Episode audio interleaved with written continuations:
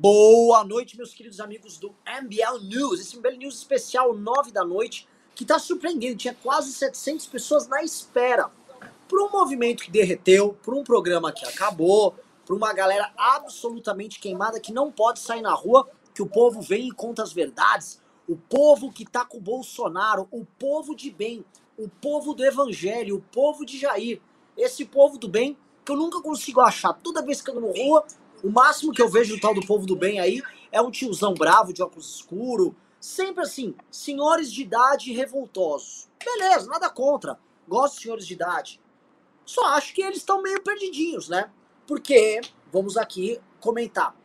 Bisoto e Liberaldo. A pesquisa da XP hoje transformou todo mundo, especialmente todo mundo que é bolsonarista, em comunista.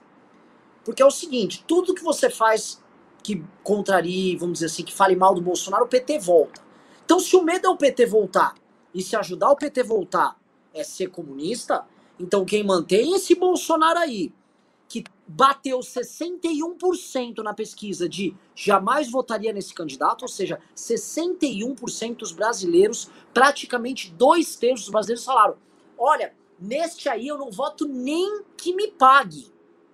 Então, meus queridos, e nem que me pague mesmo, porque ele tá tentando comprar e mesmo assim não tá mudando. Então, o cenário desgraçado pro Jair Bolsonaro, o cenário também não é bom pro Brasil, tá? O cenário não é bom, mas pode ser que aí das entrelinhas, eu tô com duas mentes brilhantes aqui, das entrelinhas a gente vá tirando coisas, a gente vá depreendendo aquilo que possa trazer uma esperança aqui, um desenho a colar. Ou seja, é uma pesquisa revolucionária e antes de tudo, antes da gente vir fazer qualquer análise, eu só queria falar, avisar.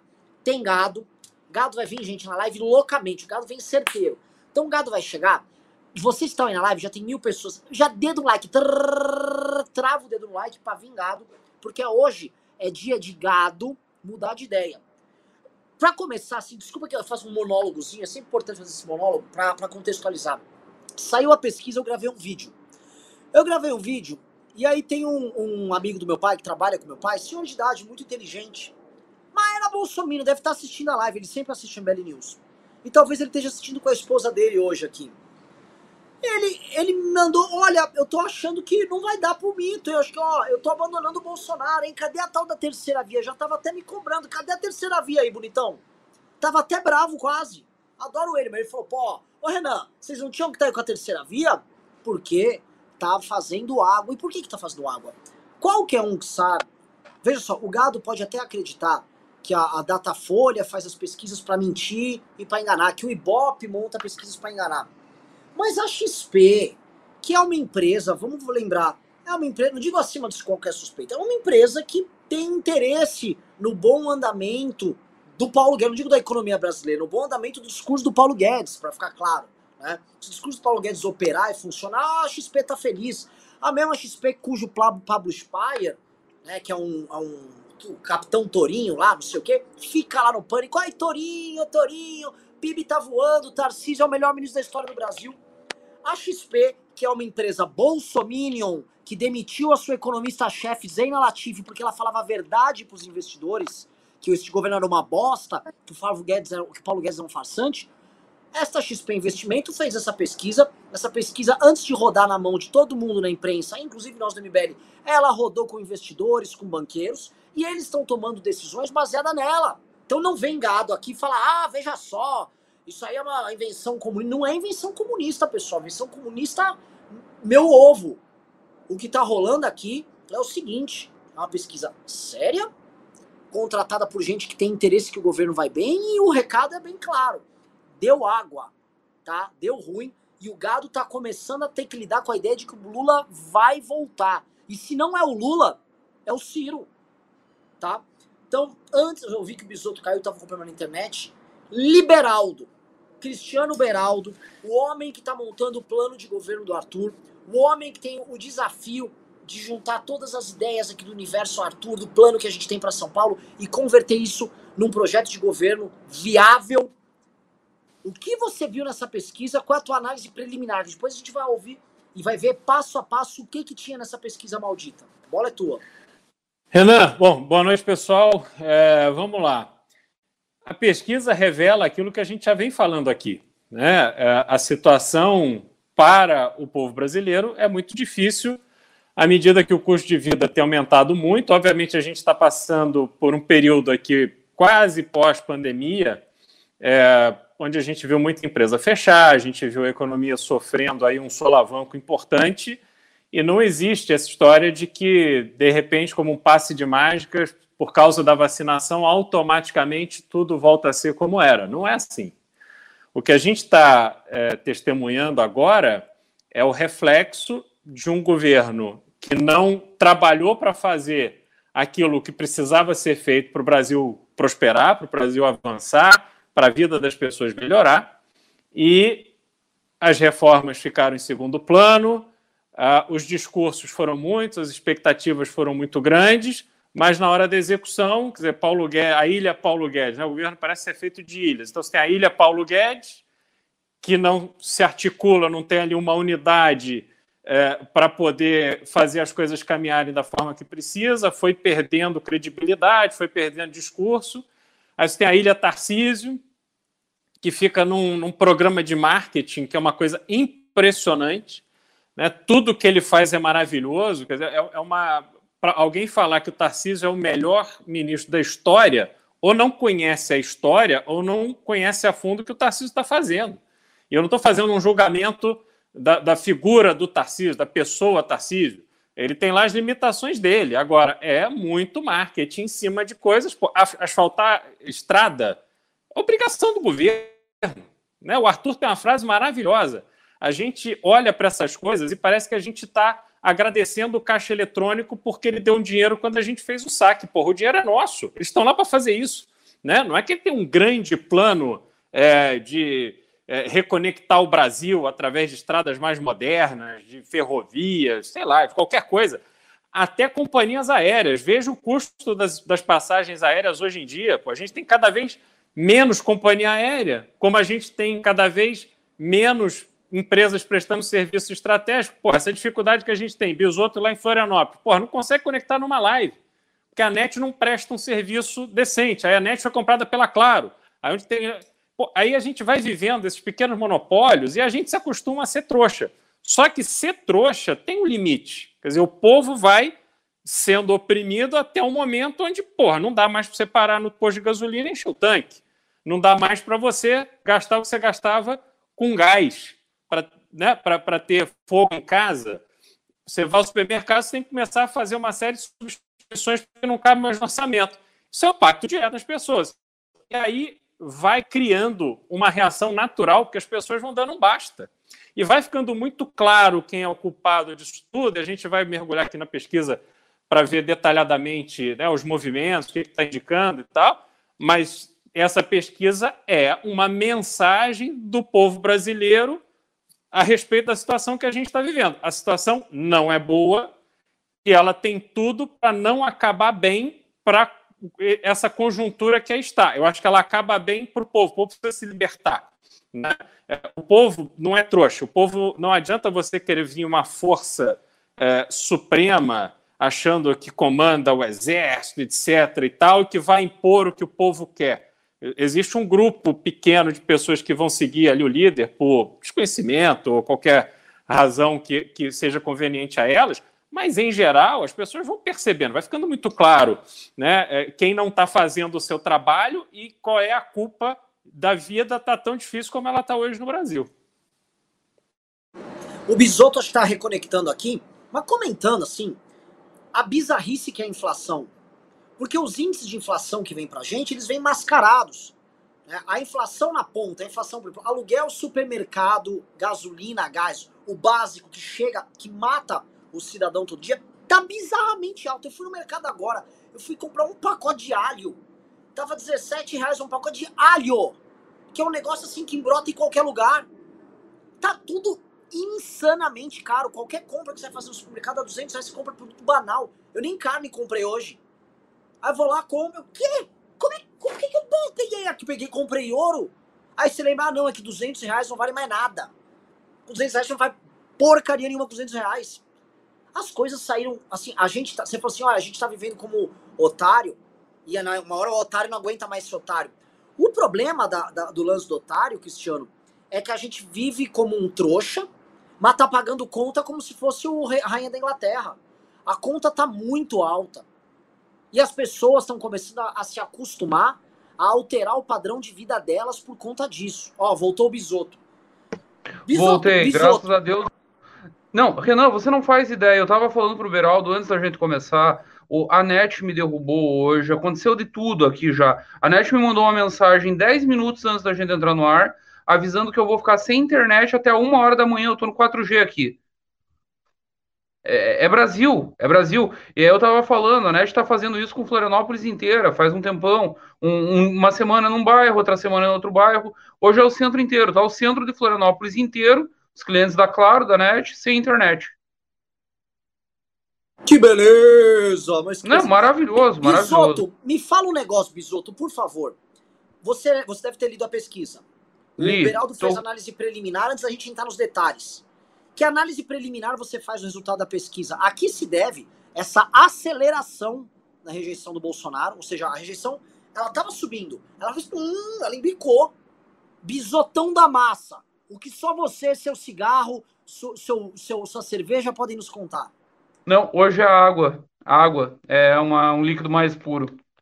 Dia especial, uma pesquisa triste como essa, eu tinha que comemorar. Renan, é um fenômeno muito parecido com o que aconteceu nos Estados Unidos. O que, pegou nos Estados Unidos? Donald Trump ganhou a eleição mobilizando a base republicana, é, fazendo militância, radicalizando o discurso, indo para cima. E aí, na eleição de 2016, na eleição que ele ganhou, a base democrata tinha acabado de votar num preto com identificação total, com todas as bandeiras ideológicas, com tudo, e se viu com uma candidata que era a fina flor da elite de Nova York. Não mobilizava ninguém. Então o Trump ganhou, porque os democratas simplesmente não foram votar. No Brasil não tem esse fenômeno porque a gente não, não, ainda não tem o voto facultativo, apesar de estar tá subindo muito. Só que o que acontece? O, Bolsonaro também ganhou a eleição de certo modo assim, na radicalização, na ideologização, na, na mobilização da sua base militante, que acabou silenciando um monte de gente, acabou enquadrando um monte de gente. Você sabe melhor do que um monte de gente que não ia com a susta dele se obrigou a ficar quieta na eleição por causa dessa base militante, não conseguiu peitar. E deu muito certo para ganhar a eleição. Só que não se governa por quatro anos assim. O que ele conseguiu antecipando a eleição é cristalizar um sentimento de ódio que talvez fosse cristalizar só ano que vem. Dava para ir empurrando com a barriga, fazer uma cagada aqui, outra ali, um escandalozinho de rachadinha aqui, outra colar e ir embora. Mas aí veio pandemia, uma série de barberagens na pandemia, uma pior que a outra, e para mim a principal segue sendo a vacina. Eu já comentei em outros news, ele eu ouvia isso de empresário bolsonarista ainda no final do ano passado já, a indignação com essa história dele querer ser antivax, e hoje as pesquisas dando que 96% dos brasileiros ou vacinaram ou querem vacinar, então a vacina é uma, uma, uma unanimidade nacional e ele ficou contra essa unanimidade, e a economia deteriorando muito e muito rapidamente. A inflação chegou na ponta. O, o Guedes e os Faria Limers podem não sentir, mas a inflação de preço, de energia, de combustível, o, o cidadão comum sente. Ele perdeu a classe média, ele perdeu todo mundo. Sobrou só a base radicalizada. E, e, pode ver, eu tava, eu notei uma, eu fui fazer uma pesquisa hoje de tarde enquanto eu li a pesquisa, e aí eu encontrei o, a, a desaprovação da Dilma e dele, da Dilma no momento da aceitação do impeachment, lá em dezembro, quando Eduardo Cunha aceitou, dezembro de 2015, era de 65 a dela, de, a desaprovação, e hoje é do Bolsonaro de 63. Seu empate técnico é exatamente a mesma. Só tem uma diferença. Ele ainda preserva 20% de ótimo e bom e preserva 20% de intenção de voto. A Dilma estava em 10, 12. Isso é a base radicalizada. Mas ele ficou no gueto. O Bolsonaro virou um cara de gueto total. O, não à toa ele está desesperado por um golpe, né? Ele está vivendo para isso. É só o que resta. A gente vai entrar no negócio do golpe, porque eu também acho que é, esses últimos, essa pesquisa, o que foi captado nessa pesquisa da XP, é também, a meu ver, porque subiu muito a desaprovação da forma de governar do, do, dele, tá? Ou seja, não é só do Bolsonaro. O que eu sinto é que essa, as pessoas estão percebendo que ele é uma espécie de rei louco. E existe na, na nos filmes, existe na mitologia a ideia do, do líder louco, do Nero, do Calígula, a ideia de um líder que está te levando para um buraco e está sendo percebido pelas pessoas como louco. Muita gente achava ok aceitar aquele discurso negacionista dele, o, nego, o discurso, não, vai, que sou a favor da liberdade. Isso era uma coisa. Outra coisa muito diferente É agora que tá todo mundo ficando pobre, não tem auxílio, não tem nada, bicho tá pegando. E aí o cara vem só com papo de louco, é papo de louco acima, a, pós-papo de louco. Eu vou pedir o seguinte pra produção, tamo com, ah, outra coisa, estamos com quase duas mil pessoas, eu vou só dar uma bronca, eu não quero ficar igual o Dir Macedo, eu vou checar o Pix daqui a pouco, já vão mandando Pix, já manda pergunta com o Pix, vamos bater a porra da meta, hoje tá com audiência boa, hein, já estamos com duas mil, seria legal, poxa pessoal, vai mandando Pix, eu quero bater a meta de 5 mil hoje, ontem foi 2, não, foi 3,800, quase 4 mil, é dinheiro pra manifestação. Então, eu vou pedir para colocar aqui na tela, tá? O primeiro número, o primeiro slide interessante para a gente poder operar aqui. É... E aí vamos pro comentário de vocês, que aqui, nesse programa, é um programa pra gente inteligente, tá? Quem assiste o Rebel News, eu sempre falo, é uma determinada elite, que tem uma capacidade de compreensão diferenciada, tá? O que, que eu tô falando? 54% de ruim e péssimo pro Bolsonaro, com uma aceleração muito grande nas últimas semanas. Né? Ou seja, a curva inclinou. É, o regular caiu para 20. Aquela pessoa que o governo não fede nem cheira. E o ruim, o, o ótimo e bom caiu para 23. Lembra que falavam que ah, o Bolsonaro tem uns 30% dele, sempre vai caindo aqueles números. Ah, o Bolsonaro tem tanto que é dele, metade do Brasil é dele. Cada vez menor é o número do público dele, tá? Esse número aqui, pessoal, surpreende vocês? O que, que vocês já podem fazer uma. O que a gente pode ler? O que a gente já pode ir pro próximo slide que a gente meio que abordou isso? Eu acho que segue uma... É, você não segue a tendência esperada, exatamente. Ele não mudou nada, ele, ele, ele dobrou a aposta. Ele é aquele jogador de pôquer que estava perdendo todas as fichas, daí reuniu o restinho que tinha no pote e empurrou na mesa. Sem carta nenhuma. Sem absolutamente nada. Era, era natural e, e que acontecesse, não, não é surpresa. E só mais uma observação, Renan. É, tem uma falta de, de autenticidade do governo. Quando ele faz toda essa amarração com o Centrão, isso não traz verdade. Assim. Quando, hoje, por exemplo, eu estava vendo uma postagem da Iracema Portela, ex-mulher do Ciro Nogueira, é, fazendo um comentário sobre o Lula na visita que o Lula fez a Teresina, dizendo que o Lula estava escondido no hotel, como sugerindo que ele não pudesse sair às ruas.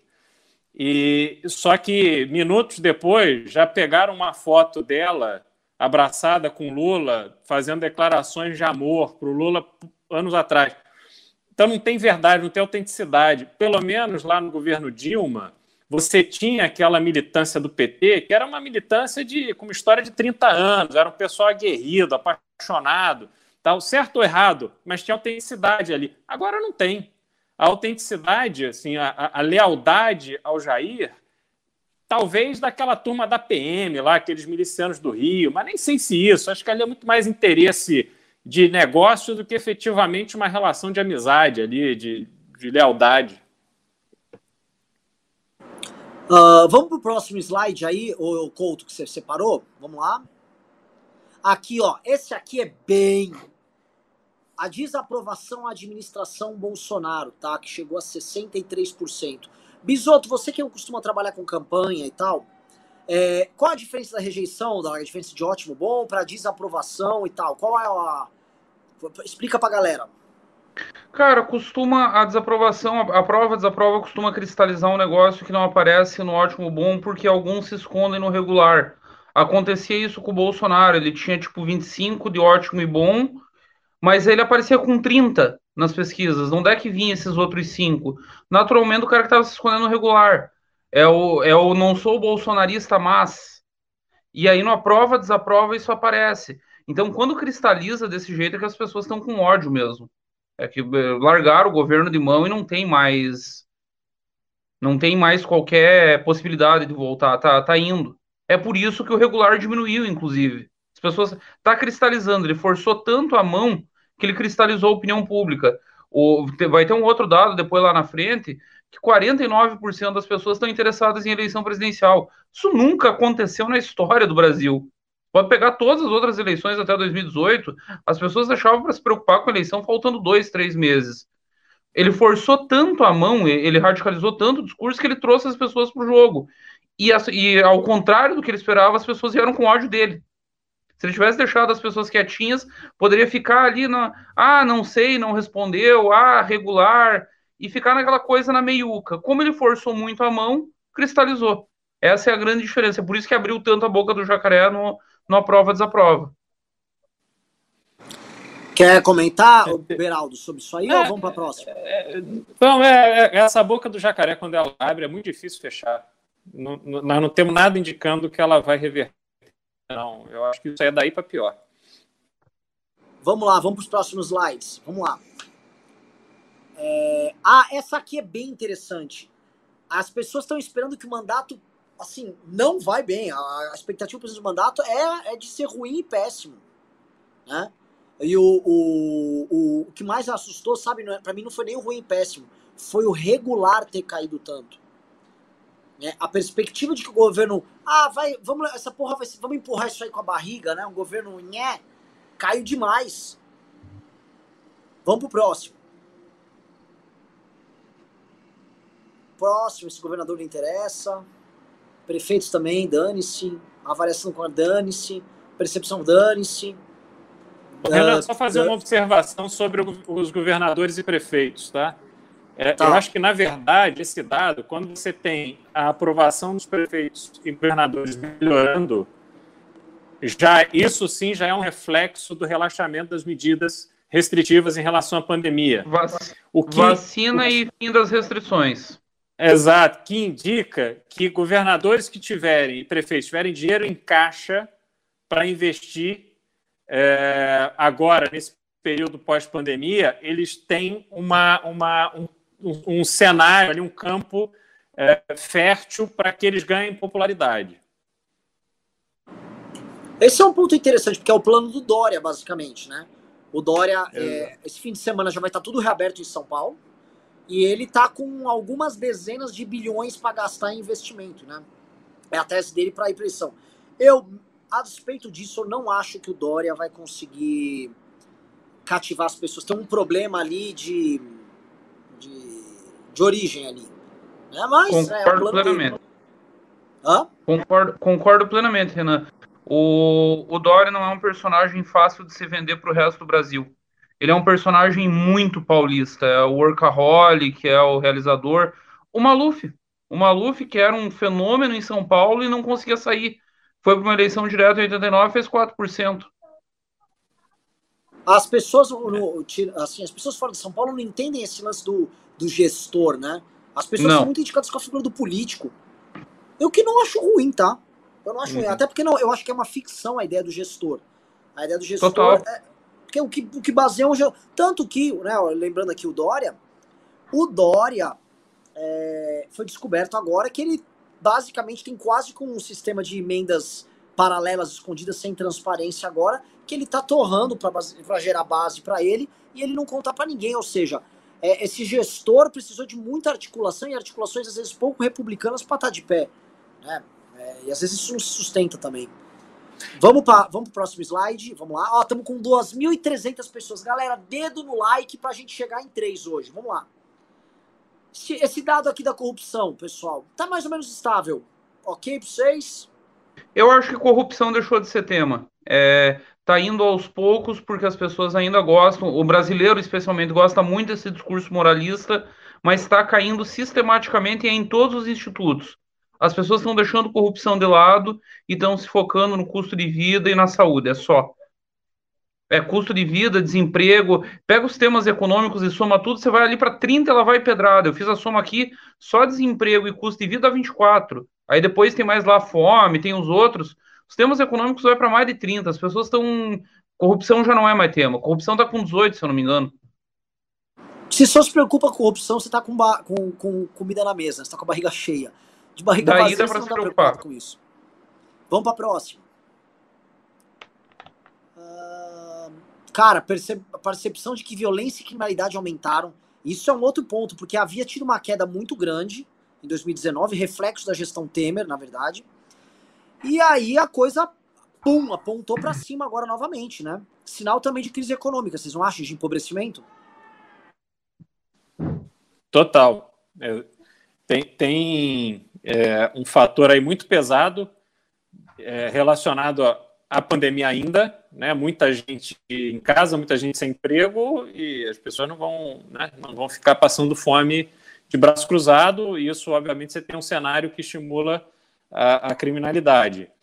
E o problema é que, como não houve investimento a sério na, na, nas polícias, é, salvo uma exceção ou outra, agora você tem uma dificuldade de, de reagir. Pô, olha o que aconteceu no Rio hoje. Prenderam o secretário de, de administração penitenciária, flagraram o cara indo conversar com o Marcinho VP no presídio federal. Olha o nível da loucura. Como é que alguém, um secretário de Estado, se, se presta esse papel e acha que é normal? Né? E estava cotado para ir para o Tribunal de Justiça do Rio. Então, realmente desanima, né? Vamos lá, vamos para o próximo slide. Ah, opa, percepção da melhora da economia, hein? Esse aí é para os Faria Limer, né, pessoal? Essa percepção. É, ela tá olha o paradoxo, no momento em que nós conseguimos reabrir, no momento que São Paulo reabre, que boa parte do Brasil está aberto, que as pessoas estão sendo vacinadas, que teoricamente era para ter um senso de euforia, das pessoas dizerem agora vai, abrir os mercados, abrir as lojas, tá, podemos circular de novo, agora vai. Nesse momento as pessoas estão dizendo que vai piorar. Vocês viram o relatório da própria XP? O relatório sobre uh, aumento de juros programado tal? A XP, e eu volto a falar da XP porque é a mesma XP que estava lá só no pano, passando pano. A XP falou: olha, estamos percebendo que o Brasil não aproveitou os benefícios da reabertura. Oh! Quer dizer, o Brasil torrou dinheiro no passado e torrou, assim, nesse ponto corretamente para manter o país funcionando de forma artificial ali no momento que tudo fechou. Só que todo mundo torrou dinheiro, e quem está assistindo precisa entender: torrou, mas investiu na vacina, correu para vacinar, correu para reabrir a economia, para a coisa voltar a andar. E aí passaram a viver os benefícios da reabertura. O Brasil ele viveu o benefício da abertura artificial, ele viveu o benefício da abertura lá fora, os reflexos na bolsa disso aí, os reflexos nas exportações de commodities disso aí, mas não viveu o reflexo interno disso, porque a gente está começando a reabrir agora, com seis meses de atraso com relação aos outros países, mesmo sendo um país que, por conta do SUS, consegue é, vacinar rápido. Mas você tem as sabotagens, as, como fizeram com o Rio e com São Paulo agora, o governo federal, você tem o trabalho vagabundo também de armazenagem. Às vezes o cara deixa a vacina vencer ou perde a vacina, não consegue entregar logisticamente. É bizarro. Sim, o, a expectativa de crescimento do Brasil já foi corrigida para baixo desse ano. Vão corrigir o ano que vem para baixo. E eu vou falar, vai acontecer o que aconteceu em 2019. Em 2019, falaram que o PIB ia crescer 4%. Não sei se vocês lembram. Começo de 19, 19 falou, ó, oh, vai crescer 4. Aí foram corrigindo, corrigindo, corrigindo, corrigindo. Terminou com, acho que foi 0,19. Foi 0, alguma coisa, se você lembrar. Foi corrigido para baixo. Já estão corrigindo as expectativas. Não, vai porra! Só para lembrar, 19 sem pandemia. 19 sem pandemia. Então, Paulo Guedes que pega esse papinho de ai, foi a pandemia, enfia no cu dele que o Brasil estava decolando. Vamos lá, próxima, próxima aqui. Isso aqui foi contraditório. Né? As pessoas acham que vão manter o emprego aumentando isso. E realmente essa parte eu não entendi. Não bate com Eu entendi. Eu entendi. A pessoa acha que ela voltou pro trabalho, agora as coisas normalizaram, então ela não vai mais perder emprego. É a sensação de segurança da, da, volta ao local de trabalho, do fim do home office, do, de rever os colegas, de estar num ambiente realmente profissional. Opa, peraí. Mas, mas tem um, no... é, mas tem um detalhe, Bisoto é, tem que entender o que, que essas pessoas classificam como trabalho. Se é o trabalho, porque ela perdeu o trabalho formal e ela está na informalidade, é, como camelô, como alguma coisa, como Uber, como alguma coisa que está mais na mão dela. Ela dizer, não, eu vou continuar com o meu carro aqui, dirigindo Uber mesmo ganhando mal. Ou eu vou continuar aqui comprando bala para vender no sinal a gente não está muito claro qual é essa, essa, esse entendimento do que, que é o trabalho, entendeu? Eu, que eu é, não a vejo. É sobre a manutenção pessoas... do emprego, então pode ser isso mesmo. Não é, tinha pensado eu, nisso. Eu não vejo as pessoas, no, pelo menos nos grandes centros, voltando já a frequentar o ambiente de trabalho para ter essa sensação de que está tudo normal outra vez, entendeu? Vamos para o próximo slide. Endividamento, próximo. Ó, eu vou passando, pessoal. Se vocês falarem, ó, para aí, manda parar. Essa aqui, vai. Esse aqui é o primeiro gráfico é, de cenário aqui. Um cenário que eu ainda não acho que é um cenário provável, porque eu ainda não acho que o Sérgio Moro será candidato.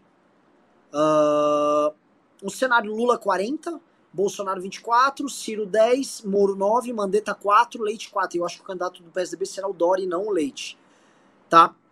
O que, que é aqui? O, Ciro não mudou muito, o Moro fica oscilando ali perto de 10. O Ciro, o Ciro tá acima do que os outros estão dando, Renan. O, o Ciro tá superestimado e eu tenho um palpite sobre o motivo. É questão metodológica. É o público que a XP pega por ser só telefônica pega um públicozinho mais descolete, que é uma esquerda que tenta não ser lulista, pessoal metido mais a diferentão. O, porque no, se você pegar todos os outros institutos que largaram recentes, inclusive semana passada eu vi uma, eu não posso mencionar quem fez, porque ela não foi registrada, mas é uma consultoria conhecida, nacional, eu confio pra caralho, e em nenhuma o Ciro tem mais do que seis, sete nos melhores cenários. Ele tá com pelo menos três pontos a mais aí do que ele tem em qualquer outra. Eu acho que o Ciro está superestimado nesse caso. E os 24 do Bolsonaro, pessoal, é condizente com o resultado da pesquisa, mas uh, já é um número perigoso, é o que eu chamo número de russomano. Né? Quando o cara já está numa tendência de queda, perigando perto dos 20, chegando a eleição, eu, come eu começo a olhar que o seguinte, as pessoas vão procurar uma alternativa e rápido.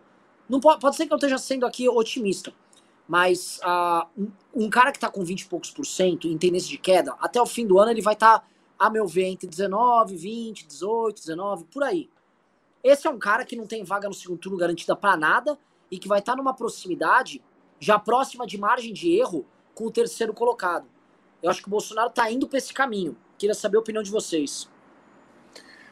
Eu acho que o Bolsonaro ele não tem taxa de desconhecimento, a taxa de desconhecimento dele é mínima. É, esse percentual para um presidente em exercício em primeiro mandato, aonde em tese você né, tem uma força maior, é, é, é desesperador do ponto de vista eleitoral. Ele não tem perspectiva. Ele está numa situação, numa posição hoje, aonde ele não vai ganhar a eleição. Pode ser que os outros percam. Né? Isso acontece muito em eleição os outros candidatos performam tão mal, fazem uma campanha tão mal feita que dá lá um azarão que ganha. Mas ele está posicionado para não estar no segundo turno, na minha visão. Eu tenho dito já há algum tempo, Renan, se um candidato de terceira via atingir 15% até o início do período eleitoral, é pacote para o Bolsonaro. Qualquer candidato de terceira via, até mesmo Ciro Gomes. Até mesmo Ciro Gomes. Você vai ver parte das elites empresariais se movimentando, gente que não quer o Lula a qualquer custo. Foi o boi que acorda. O Bolsonaro está no limite do limite. O que explica, mais uma vez, insisto, o que explica o golpismo. É só o que restou. Ele sabe disso tanto quanto nós. Ele pode ser tosco, pode ser burro, pode ser um monte de coisa, mas ele sabe o básico. Ele tem noção de que ele está com o pé fora do segundo turno. Eu vou fazer uma pergunta, a gente vai continuando a abordar aqui. Digite um aí, pessoal, se vocês querem que a gente continue só com pesquisa, ou digite dois se vocês querem que aborde golpismo, tá? Porque tem tudo a ver o resultado da pesquisa. Porque é óbvio que o Bolsonaro, ele fala que não acredita em pesquisa, ele faz sondagem, deve ter tracking diário, ele tem tudo lá. Tá? Isso aí é só, só trouxa, acho que o Bolsonaro confia no grupo de WhatsApp da dona Neide, da tia Maria, da vovó Sônia, do, do doutor Gaspar, do, entendeu? tem. Ele, com, ele sonda, tá vendo as pesquisas, vê a percepção pública sobre a fraqueza dele e vê o que vai fazer. Ó, deixa eu ver quem tá ganhando aí, ó. Ô, puta, eu não sei, tu fiz o pessoal digitar 1 e 2 à toa. Ô, ô, por favor, a... Couto, coloca aí uma, uma enquete. Falar de golpismo ou continuar só com pesquisa? Vamos ver o que, que ganha aí. Uh, mas assim, ele, ele tá indo pro discurso golpista e ele tá indo pra um tudo ou nada muito agressivo com aquele general Heleno falando uma pá de bosta. Isso é bem sintomático de um cara que tem é, é pânico. Revolução armada com o Sérgio Reis, pessoal. Isso é, isso é, isso é nonsense. Até atrapalhou a nossa manifestação, porque a galera começa a achar que a ameaça golpista do cara é chacota. Então vamos lá, vamos pro próximo slide. Acho que o Couto tá montando a enquete, né? E não entrou no próximo slide. Vamos lá evolução, é a abertura da boca do jacaré nesse cenário. É, isso, esse gráfico é de, é de chorar, né? Esse gráfico, assim, Lula jogando parado, visitando MST lá, lá em Pernambuco. Nem, ele nem, o Lula nem tá gerando audiência, ele não tá gerando notícia, não tá gerando nada. o Lula tá simplesmente jogando parado e ele explode na pesquisa diante do adversário direto. O que, você, o que vocês comentam? É, mais uma vez é o Bolsonaro que está perdendo, né? É, é, todo mundo, quer dizer, os pequenos se mexendo, mas ainda sem expressão, o Lula numa posição privilegiada e o, o Lula se tornou esse fenômeno aqui eleitoral nesse momento exclusivamente por causa do Bolsonaro. Pergunta para vocês. Bisoto, vou, vou, colocar, vou colocar uma coisa para você comentar. Não periga do Lula, num cenário de não pintar a terceira via, levar no primeiro turno? Tá desenhado, Renan. Tá muito desenhado isso. Porque aí, o, se, eu, se o meu candidato tem 10%, o Bolsonaro tem 20%. Tá muito distante do meu candidato passar o Bolsonaro e ir pro segundo turno no lugar dele. Eu dou uma olhada e aí vamos lá para rejeição. 60 e poucos por cento que não votam de jeito nenhum. Eu vou olhar e vou dizer, vamos fechar esse negócio o mais rápido possível, fazer voto útil, um, um segundo turno no primeiro. Eu não quero votar no Lula no segundo turno, vou votar já para resolver essa merda. Tirar esse palhaço de uma vez e não deixar margem para nada. Lembrando que o bolsonarismo, quando o Bolsonaro chegou a pintar com 42% nas pesquisas, o bolsonarismo começou a fazer campanha de voto útil para levar no primeiro turno. E quase levaram. E quase levaram. O, o Lula já está com 40 agora e nem começou a campanha para isso. Porque tem um detalhe. Quando o Lula começar a beirar 41, 42%, a pressão que a esquerda e o petismo vai fazer sobre o Ciro e sobre os ciristas e sobre apoiadores, aliados políticos para que debandem e vão para um caminho só, vai ser gigantesca. E é um cenário foi bizarro, ministro assim, dos governos aqui, né? petistas. O, o, dono do PDT foi ministro nos governos petistas. Não tem a menor dificuldade do Lula sentar e acertar o preço. Lupe o, tem preço, todo mundo sabe. O, o Ciro foi ministro do, do Lula. Exato. O, o, Ciro, eu acho que o Lula vai rifar porque ali a, a birra ficou pessoal, dos dois lados. O Lula encheu o saco. Tipo, o Ciro bateu demais, passou do limite, não, ali não tem mais conversa. Mas o Lula resolve isso com o Lupe, ele nem perde tempo com o Ciro. Zó, não dá legenda para palhaço. Sempre tem conversa. O estômago desse pessoal é impressionante. Vamos para a próxima. Próximo, próximo, próximo slide. Agora o cenário é um pouco diferente, né? Lula, Bolsonaro, Ciro, mas não tem Moro. Aí vem Mandetta, Dória e Datena empatados, né? A diferença é que uma parte importante dos votos do Moro foi pro Bolsonaro. Né? O Bolsonaro sobe ali.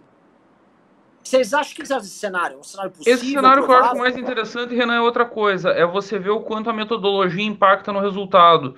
Em todos os outros institutos, o Datena tem muito mais do que isso, ele tem o dobro disso aí, ele está na casa dos 10 e o Ciro tem a metade. Então, quando você pega um público de classe média, um pouquinho mais elitizado, que é o do telefone, ele prefere ir para o Ciro e, e debanda do Datena. Quando você vai para o campo, que é um negócio mais preciso, que tem um pouquinho mais de precisão, que pega mais classes sociais, o Datena cresce muito. Eu acho que o Datena está subestimado nesse cenário. É, mas eu sinceramente não acredito na força do Datena nessa conjuntura política para ele crescer como um nome forte de terceira via, não. Para não... crescer eu também não acredito, Beraldo, mas no 10% eu acredito porque é o fenômeno russomano aplicado em escala nacional. O russomano sempre derrete, não tem viabilidade, não consegue, não tem um projeto chegador, mas o 10%, o 15%, o 20% está lá. Ele entrega. Então, eu, o Datena eu vejo na mesma categoria. O 10% do voto populistão ali do programa policialesco, ele faz se ele realmente for. Coisa que eu duvido também, não tenho. Eu tenho hum. quase certeza que o Datena é tão candidato quanto o Moro. Uhum, exatamente. Exatamente. É, desses aqui, eu não vejo o Mandetta se viabilizando no DEM, mas acho que o Dória é, vai se viabilizar apesar do PSDB. O, o, grande problema do Dória hoje, na verdade, eu acho que não é nem a dificuldade dele de se nacionalizar. A dificuldade do Dória hoje é o PSDB, é o quanto o PSDB atrapalha, e já começou a atrapalhar demais. Pessoal, antes de eu seguir aqui, deixa eu fazer uma cobrança. Eu perguntei aqui para produção como é que tá de Pix. Eu não sei. Ô, Couto, pô, produção, como é que tá? Eu pedi pra você mandar aqui Pix. Quanto tá de Pix? pra eu dar a nossa chorada aqui, porque eu vi que não tem muito superchat. Galera, não é nem pela análise brilhante, cara, é pela manifestação, é pelo ato, tá? Uma das conclusões que essa pesquisa traz pra gente, que você tá vendo aqui, é o seguinte: se empurrar, ele cai. Se empurrar, ele cai. Essa pesquisa ela cai como uma bomba, uma bomba atômica nos aliados que ele tenta construir. Todos os aliados que, for, que, que exigiram dinheiro para votar pelo próximo voto impresso, aquele um bi de emenda que foi disparado agora só para votar no voto impresso, foi um bi de emenda para nada, para perder, para não perder humilhante, para perder feio, mas não perder de forma humilhante, uma votação de algo que é inútil para o país agora, que é a questão do voto impresso. E esses caras estão fazendo cálculo, eles olham uma pesquisa dessas, todo mundo, né? É, é o que eu falo pro, pro o, o, com a galera que é de estados que tem bolsonarismo. Calma que vai chegar aí. Pessoal em Goiás vai chegar aí os números. Santa Catarina vai chegar. É questão de tempo. O amor que as pessoas ali têm pelo Bolsonaro, os olhos azuis do Bolsonaro, né? Todo o carinho que eles têm, passa na hora que o Croácia não consegue encher o tanque para passar fé para ir pro litoral o cara não consegue encher o tanque para fazer Uber, o cara não consegue comprar carne para fazer um churrasquinho. O cara não consegue. A vida começou a mexer, aí o cara fala: é, Mito, tá foda, né, Mito? E aí o político, especialmente o político do Centrão, que tem um tino filho da puta para perceber a movimentação das coisas, esse cara começa a tirar o pé. E quando esse cara tirar o pé, vem uma manifestação, esse cara. A dúvida total, a dúvida toda é: Morão conversa ou não conversa com esses caras e não garante, vamos falar bom português, não garante para esses caras, tá aqui, ó, você vai ter emenda, você vai ter não sei o quê, vou fazer um governo de transição, segue a vida aqui, vocês governem comigo aqui e depois vocês que se virem na eleição. Renan, Essa é a dúvida. Me permita um parênteses, teve dois movimentos, você é testemunha de que várias vezes você me falava, conversando no privado, eu te perguntava, você ainda acredita em impeachment? Porque eu não acreditava há muito tempo. Só que essa semana teve dois movimentos muito significativos, para além do golpismo, até como respostas diretas para o golpismo. O primeiro foi uma conversa do Mourão com o Barroso, que deixou o Bolsonaro com o cu na mão, deixou o Bolsonaro muito puto. Ninguém sabe o teor exato da conversa, mas o Mourão vazou alguns termos da conversa que são muito ruins para o Bolsonaro, que é um peitaço na cara do presidente. Ele foi lá e disse que as urnas eram confiáveis e que não vai ter impeachment de ministro nenhum, peitaço logo depois do Bolsonaro dizer que ia no Senado pedir impeachment. E o segundo movimento foi uma reunião envolvendo Arthur Lira, Rodrigo Pacheco e Ciro Nogueira. Os três na casa do Arthur Lira. E aí ninguém sabe o que, que saiu dessa reunião, nenhum dos três falou. E logo em seguida o Bolsonaro já mudou um pouco da ideia de, de pedir impeachment de ministro. Hoje o Senado botou o pé no freio na indicação do André Mendonça para o STF. Subiu muito no muro. Talvez nós tenhamos o primeiro ministro do STF da história, sei lá, 90 anos tem um, o Reinaldo Azevedo, sempre lembra desse único, que é na República Velha ainda que foi rejeitado. Vamos ter o segundo, está desenhando para isso. Existe um movimento muito forte nesse sentido. Então avançou muito o impeachment, galera. Vamos doar porque precisa de grana para fazer a manifestação grande. E depois vai ser mostrado um outro slide, Renan, que eu acho que é onde está a chave do impeachment. Passa pelo dia 12 e passa por uma, uma outra pergunta que tem ali na frente. Maravilhoso. Então vamos lá, vamos seguir aqui no, nos cenários. Uh, próximo slide. Uh, essa do segundo turno, pelo amor de Deus. Beraldo, pelo amor de Deus. Olha isso aí. É, essa eu estou enfiando esse slide na fuça de todo o Bolsonaro, que é a comparação direta. Em que perspectiva um cara consegue, faltando um ano para eleição, romper uma boca de jacaré dela. O negócio tá assim, ó. Beraldo, você tem... foi dirigente partidário e fez uma campanha vencedora para a prefeitura do Rio de Janeiro.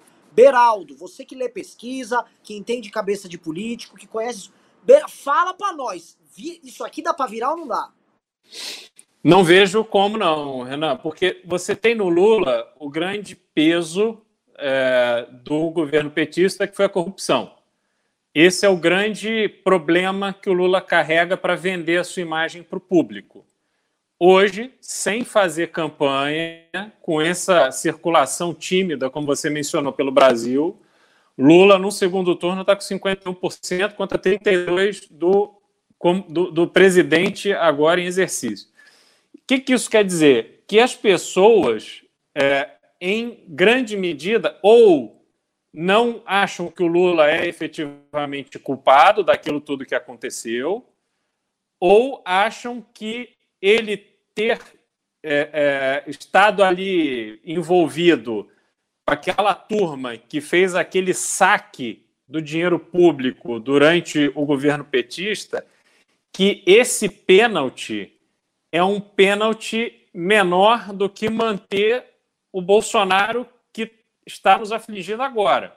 Porque a gente precisa lembrar o seguinte: o grande desafio do Lula numa campanha é mostrar para a população que ele realmente é, é, inocente, enfim, ele tem que dar uma satisfação, talvez nem dizer que ele é inocente, mas ele tem que dar uma satisfação sobre a roubalheira que aconteceu na gestão dele e depois na gestão da Dilma indicada por ele. E a partir daí, ele começar a lembrar as pessoas como a vida era boa durante a presidência dele. Durante a presidência dele, é, a doméstica ia para Disney, como disse o Paulo Guedes. E as pessoas acham isso do cacete. Você tem uma, um, um grupo imenso que teve essa experiência, vivenciou esse momento de riqueza, é, é, no sentido de poder usufruir de coisas que jamais tinha imaginado, do carro novo, da casa nova, da viagem, é, e que depois perderam isso, e de uma forma muito forte. Então, isso é que ele vai vender. Ele vai vender para a classe média a lembrança daquele dólar lá a 1,80, 1,60, né? como a gente era se sentia rico. Né? O brasileiro chegava cheio de moral em qualquer país, Estados Unidos, Europa, Ásia e tal. Isso tudo foi se perdendo. Hoje a gente, a gente empobreceu demais. Eu estava é, vendo hoje uma publicidade de um, um apartamento no Itaim, um lançamento. prédio tá, não tem nem buraco ainda, é só um tapume. Um prédio de 200 metros quadrados a 7 milhões de reais. Porra, 7 milhões de reais. Vai ganhar 7 milhões de reais, vai juntar 7 É um negócio que está se tornando inatingível para uma parcela gigantesca da população. Então, essa angústia, essa frustração começa a fazer as pessoas raciocinar com uma, um saudosismo daquele momento em que a gente porra, podia mais, né? O nosso a, o modelo do Lula, eu acho errado do começo fim, mas ele proporciona uma parcela imensa da população essa sensação de, de riqueza, de aumento do poder aquisitivo, né? É, de, de, esses programas de, de formação em universidade, ProUni, etc. Muitas faculdades que não ensinaram absolutamente nada, casos e casos pessoas saindo analfabetas funcionais da faculdade, eu acho isso péssimo para o país a longo prazo, mas as pessoas estavam ali com o diploma na mão, se sentindo o máximo, empoderadas e tal.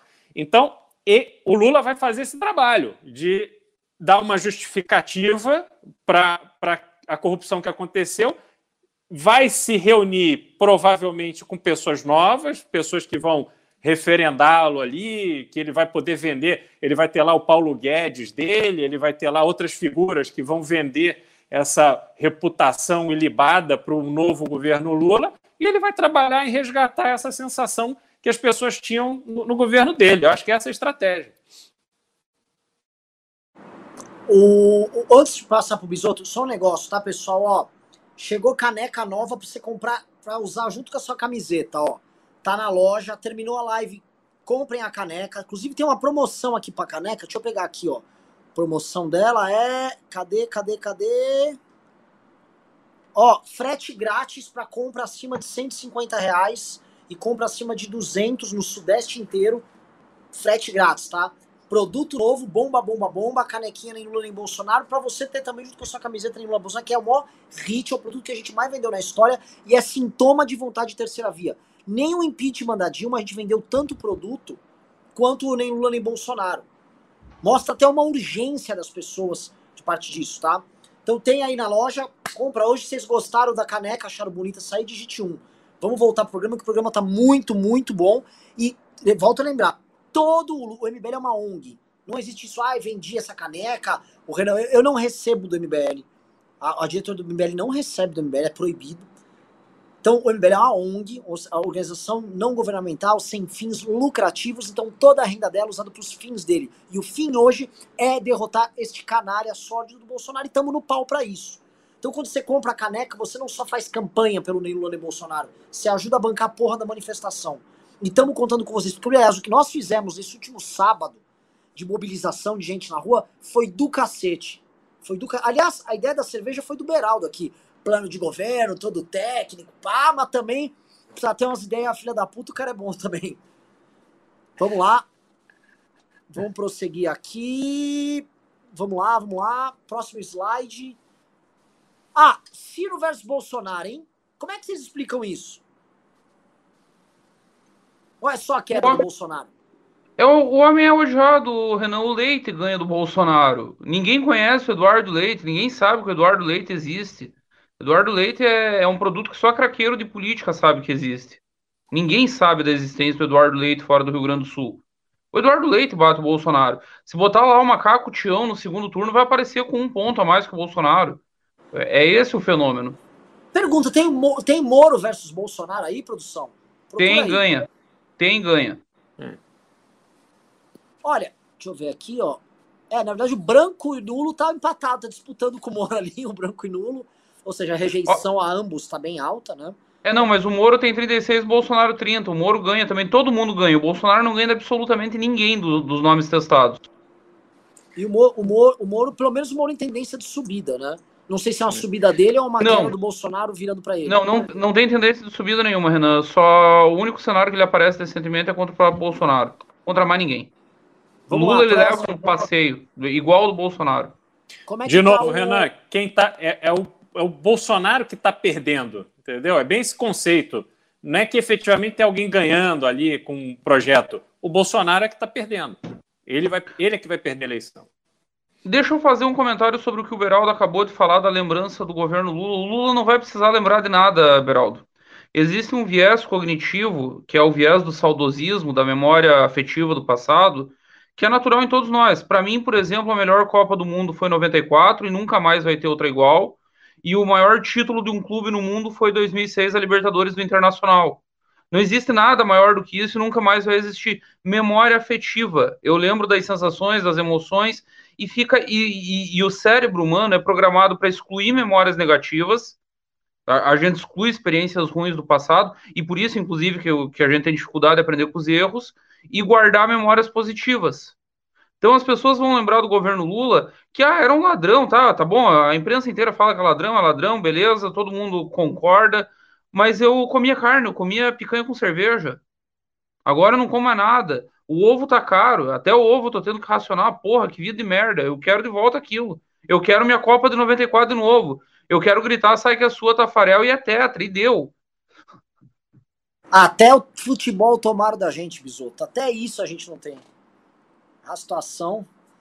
Agora, vamos, vamos lá, vamos para o Dória. Esse aqui, esse slide aqui é cômico, né? Porque o Dória é o seguinte, eu acho que tem um pouco de queda da rejeição do Dória natural. Houve uma melhora na comunicação do Dória clara quando ele assumiu a calça apertada, ele, ele começou a ficar mais leve. Ele também falou de fazer aquelas milhares de coletivas diárias, falando que agora, agora eu vou fechar em uma hora mais. Agora meia hora, é, às três da manhã pode, pode sair na rua de camiseta cinza. Ele parou com aquele Dória hiperregulador que tava maluco. E era uma estratégia boçal da parte dele. Parou com isso, os governadores estão começando a usufruir da ideia da reabertura e tem a queda do Bolsonaro. Só que assim, o Dória, mais do que nenhum outro político, ele foi alvo de uma campanha de difamação de mais de um ano por parte do Bolsonaro, com a máquina do governo inteira operando contra ele, e com a principal rádio, ou a antiga principal rádio aqui do estado de São Paulo, que é a Jovem Pan, atacando ele diuturnamente, era o dia inteiro. Ah, ele é chinês e tal. E o cara, principalmente entender, porque assim, o gado gosta de falar triunfalmente, eles são o povo, não mexam com eles. Eles derrubam qualquer um. O Dória não é ninguém. O povo vai me desmarcar. O Dória ganha dele. Os caras perderam até do Dória, que é o cara que eles trataram de difamar. Eu jogo isso para vocês porque é um cenário bizarro. Outra coisa, tá? Que para as pessoas entenderem também a dificuldade que nós teremos eleitoral. Repara que o branco nulo ou nenhum aqui com o Dória é muito menor do que com o Moro. Não tô aqui falando que o Dória é mais viável que o Moro, não. Eu tô só falando é. Você acha que é? É, infinitamente mais. E eu nem considero ele viável. Mas comparado ao Moro, pelo amor de Deus, estão em planetas diferentes. Olha, porque assim, a galera aqui no chat é, gosta do, do Moro tal. Eu falo aqui, eu não vou ficar arrumando briga com o Moro. Acho que assim, a gente, tá, a gente não tem condição sequer de ficar escolhendo o candidato, tá? Mas ele tinha que ter, assim, ele vem errando sem parar desde que entrou ali no governo. Não vou fazer julgamento de Lava Jato nenhum, acho que nem a live para isso. Ele errou muito. Não, não, vamos falar de política, Renan. Qual a narrativa que o Moro ofereceu desde a saída dele do governo? Nenhuma. Nenhuma. Ele levou o pau da, da Vaza Jato e ele não conseguiu nem se defender. O básico, tipo, esquece, não, não, vamos nem pensar em oferecer uma narrativa. Qual que é a defesa do Moro para a Lava Jato? Ele não ofereceu nem isso. Ele foi engolido, ele foi completamente engolido. Não tem mais viabilidade, pode esquecer. Eu acho que o Moro teria dificuldades, inclusive, como candidato a senador no Paraná. Tô, isso é análise política, não, não é questão de gosto é. Não é torcida. Tem uma galera que é, é morista que, tipo, trata as coisas quase como bolsominion. Ah, não pode falar, não pode... Pô, posso falar sim, eu falo de todo mundo, até porque eu ponho o meu cu na reta. Desculpa o termo, pessoal. Assim, eu ponho o meu na reta. O Ministério Público tentou me prender no passado com uma ação política. Então, assim, eu, eu boto o meu na reta e eu falo. E não é porque eu fui perseguido que eu parei de falar. Eu nunca parei de falar. Então, eu não tô querendo me. É, Renan, tô falando o seguinte: a gente tem o direito de falar e tem o direito porque é o seguinte, é o nosso destino. É o nosso destino. A gente tá. Full, esse cenário todo da XP, a gente até dá risada, mas a gente tá dando risada, assim, da própria miséria. A situação nossa é desesperadora. Vamos pro próximo slide.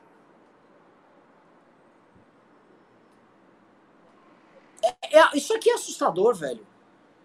O Lula contra o, Lula dispara também, cara. Mas me fala, explica agora vocês dois, por favor. Por que, que assim, a gente justifica a disparada do Lula como um cara que jogava parado contra o Bolsonaro? Mas essa disparada contra o Moro, e não é só porque o Moro tá numa queda franca desde 2019. Ele tá numa tendência de queda. O, re, o, o, o branco, nulo e nenhum despencam. É como se as pessoas estivessem indecisas começassem a fazer sua escolha eleitoral já no Lula. Mas, Renan, eu acho que é o seguinte: é, de uma certa forma, há uma associação das pessoas entre Moro e Bolsonaro. O Bolsonaro é uma consequência de, um, de uma ação do Moro ou de um trabalho feito pelo Moro. E pelo fato do Moro não ter se posicionado politicamente, como o Bisotto falou, o Moro não se tornou um ser político, apesar de ter abandonado a carreira e ter aceitado entrar num governo completamente é, incerto de uma pessoa que ele tinha recém conhecido e ele, ele apostou nisso, mas ele não apostou com o trabalho necessário para ele ser uma figura política relevante no debate político. E aí ele mantém essa, essa associação. Essa é a minha leitura dos números que estão em a pesquisa eu acho que rola uma questão afetiva, é toda essa ligação, e aí o, pega o cidadão médio que não tem envolvimento ideológico nenhum, que o, o envolvimento dele com política é pela grande mídia, é pelo acompanhamento superficial, por meme, por um meme que cai na mão dele, não o que ele procura. Não é o cara que curta a página do MBL, ele não se envolve com nada. Cidadão médio, que comprou a narrativa do Lula ladrão, do PT criminoso, do desmonte do Brasil, aquela coisa toda esse cara, ele pega e olha, eu comprei tudo isso porque o Moro me convenceu disso.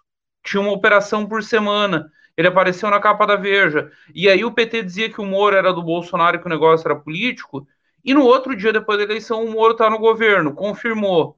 Aí ele foi para o governo dizendo que ia resolver a segurança no Brasil e a corrupção.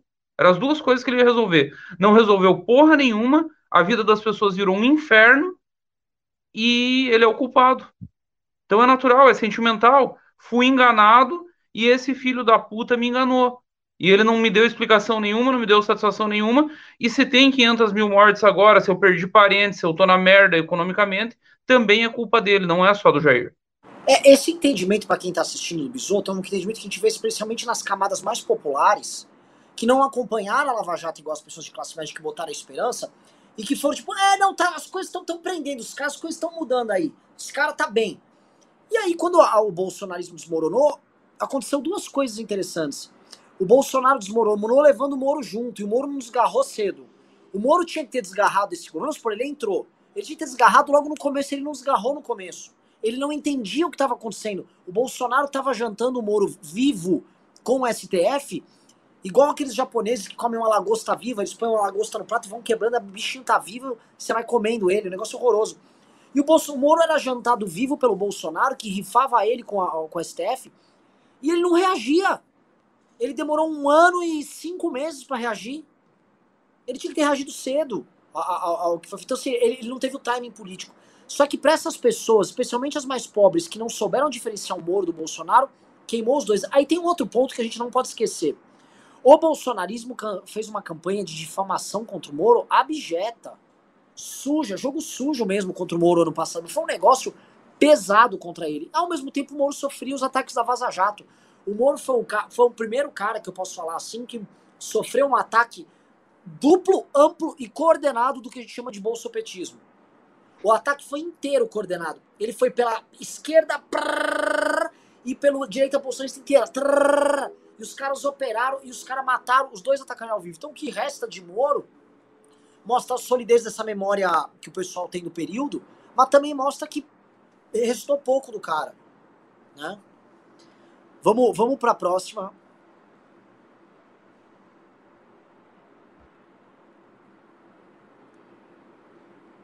Lula. O, cadê o Couto aí? Que eu falei para o próximo slide. Estamos com quase 2.700 pessoas aqui na live. Muito obrigado, galera. Agora, Fafo, tava uma dedada aí no, no like para a gente chegar em mais gente. Manda o like. Outra coisa. Vou começar a ler aqui o super chat. Lula ganhando do Ciro. Aliás, né? Vamos falar a verdade. Tem, tem uma parada muito louca nessa pesquisa. O Lula tá crescendo mesmo que ele cresceu sobre os outros também, não foi só com o Bolsonaro. Em segundo turno tem um viés de alta dele, as pessoas estão indo para ele no segundo turno. Uh, vai, mais slide. Mandetta, como é que é? Mandetta 38 a 34, Mandetta ganhando o Bolsonaro. O Mandetta praticamente inexiste no debate hoje no Brasil. Vamos pro próximo.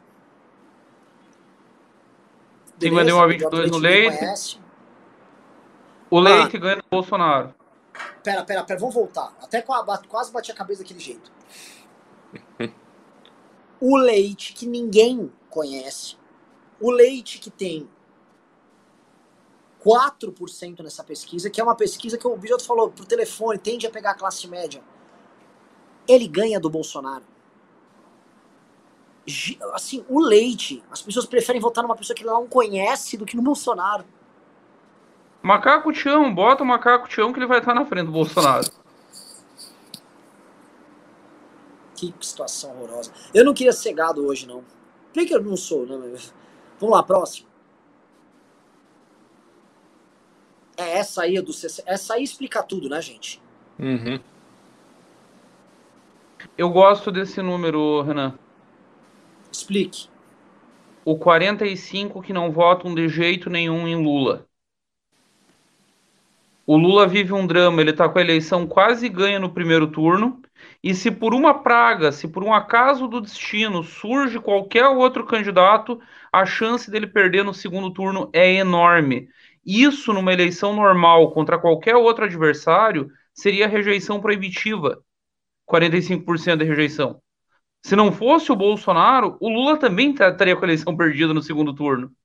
O problema é que é o Bolsonaro se porventura surgir a terceira via, se acontecesse, surgir um novo candidato, a situação não é fácil para o Lula também. E talvez por isso ele jogue tão parado, e talvez por isso o PT não faça nenhum esforço por impeachment, tentem sabotar a manifestação, convoquem manifestação aleatória só com o gado de esquerda para garantir que não ganhe volume nas ruas. O petismo também não, não é trouxa, eles sabem da, da real. Posso falar? Sem querer ser pretencioso. Mas é pretensioso, é, é, é, mas é realista, porque resta a nós fazer o dia 12 de setembro. Se 12 de setembro for grande, a gente ferra o plano é do Lula, não é nem do Bolsonaro. O Bolsonaro é como se fosse uma pedra no nosso caminho que nos impede de enfrentar o Lula. Nós não conseguimos focar em relembrar os brasileiros de que o Lula é um criminoso quanto mais, que o Lula tem um projeto de poder do Brasil insanamente perigoso. O Lula é hegemonista. O Lula, se chegar ao poder, ele vai chegar com a mesma cara marília do Centrão que está governando com o Bolsonaro, vai operar com uma elite empresarial que basicamente trabalha com contratos de superfaturamento e favores trocados, que vai operar num, numa, num jogo envolvendo Supremo, setores da imprensa, setores da elite empresarial, Congresso, partidos políticos, que ele nunca teve, nem quando ele teve no auge dele. Porque eu acho que para mim o Lula vai chegar, se ele ganhar a eleição, e ele vai ter um governo de consenso com muitas dessas forças, que é um governo que vai pacificar privilégio, é um governo que vai tentar ter uma política econômica mais ou menos ok e segurar a onda no pós-Bolsonaro. Acho que é perigosíssimo. Só que eu vou falar um negócio. É a manifestação do dia 12, não é nada. E tem um detalhe aqui, tá? Neste gráfico, antes eu vou fechar os gráficos depois desse aqui, a gente vai para vai responder pergunta, que para mim mostra o quão perdido tá o Bolsonaro. O Lula tem 38% aqui no gráfico, é a primeira coluna amarela ali, de votaria com certeza. Esse votaria com certeza do Lula, historicamente, sempre teve no eleitorado mais pobre, mulheres, região Nordeste. Por que, que eu estou falando isso? Porque o plano do Bolsonaro já foi dado. Ele quer tentar dar um golpe de Estado, e enquanto isso, ele está tentando estourar o teto, quebrar a economia, ferrar a classe média, bom português, para passar 400 reais de Bolsa Família e tentar pegar os votos dos mais pobres. Quem são as pessoas que ele quer pegar o voto? Dos 38% que com certeza votariam no Lula. Até a estratégia populista do cara é burra.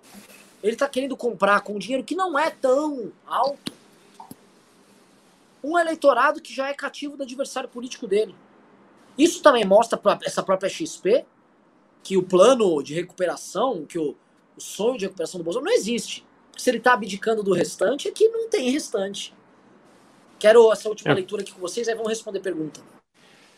Tá. Renan, eu assim, os bancos, o XP, corretora, enfim, é, são instituições que vivem em, em, eterno conflito de interesse. Então, a XP ela vai surfar a onda como o BTG vai surfar, como tantos outros vão surfar, os bancos estrangeiros estão aqui vão surfar, até o limite daquilo que é bom para eles. Quando eles enxergam que está deixando de ser bom, eles desembarcam, vão embarcar em outro carro com a maior tranquilidade. E o Lula vai fazer esse pacto, assim como se o Mourão fizer o movimento, quando ele compreender que o impeachment está realmente no horizonte, que ele não pode mais é, é, ficar nesse ritmo que ele está, ele vai sentar com os grandes bancos. Isso faz parte do, do ritual, sobretudo porque a gente está numa pressão inflacionária enorme. A gente estava falando aqui na, na última vez que a gente conversou sobre um, um eventual aí, aumento de juros para poder atrair dinheiro e tal, estava uma previsão, não sei se foi da própria XP, de 9% no final do ano. Então, assim, isso o Brasil ainda passa a mão muito pela mão do sistema financeiro. E esse cenário que a gente tem aqui, e depois eu sei que você quer encerrar aí para passar para o Superchat, mas tem um slide que eu achei muito interessante lá para o final, aonde fala sobre, uh, na sua opinião, em qual dessas áreas está o maior problema do Brasil hoje. É o slide 43. E aí a gente nota que a saúde ela deixou, ela caiu muito. Por quê? Porque a vacinação avançou, as pessoas estão mais confiantes nessa questão de saúde, e aí educação disparou porque agora as crianças estão voltando para a escola e está ficando muito clara a defasagem de aprendizagem que elas têm e não existe um plano real para resolver esse problema.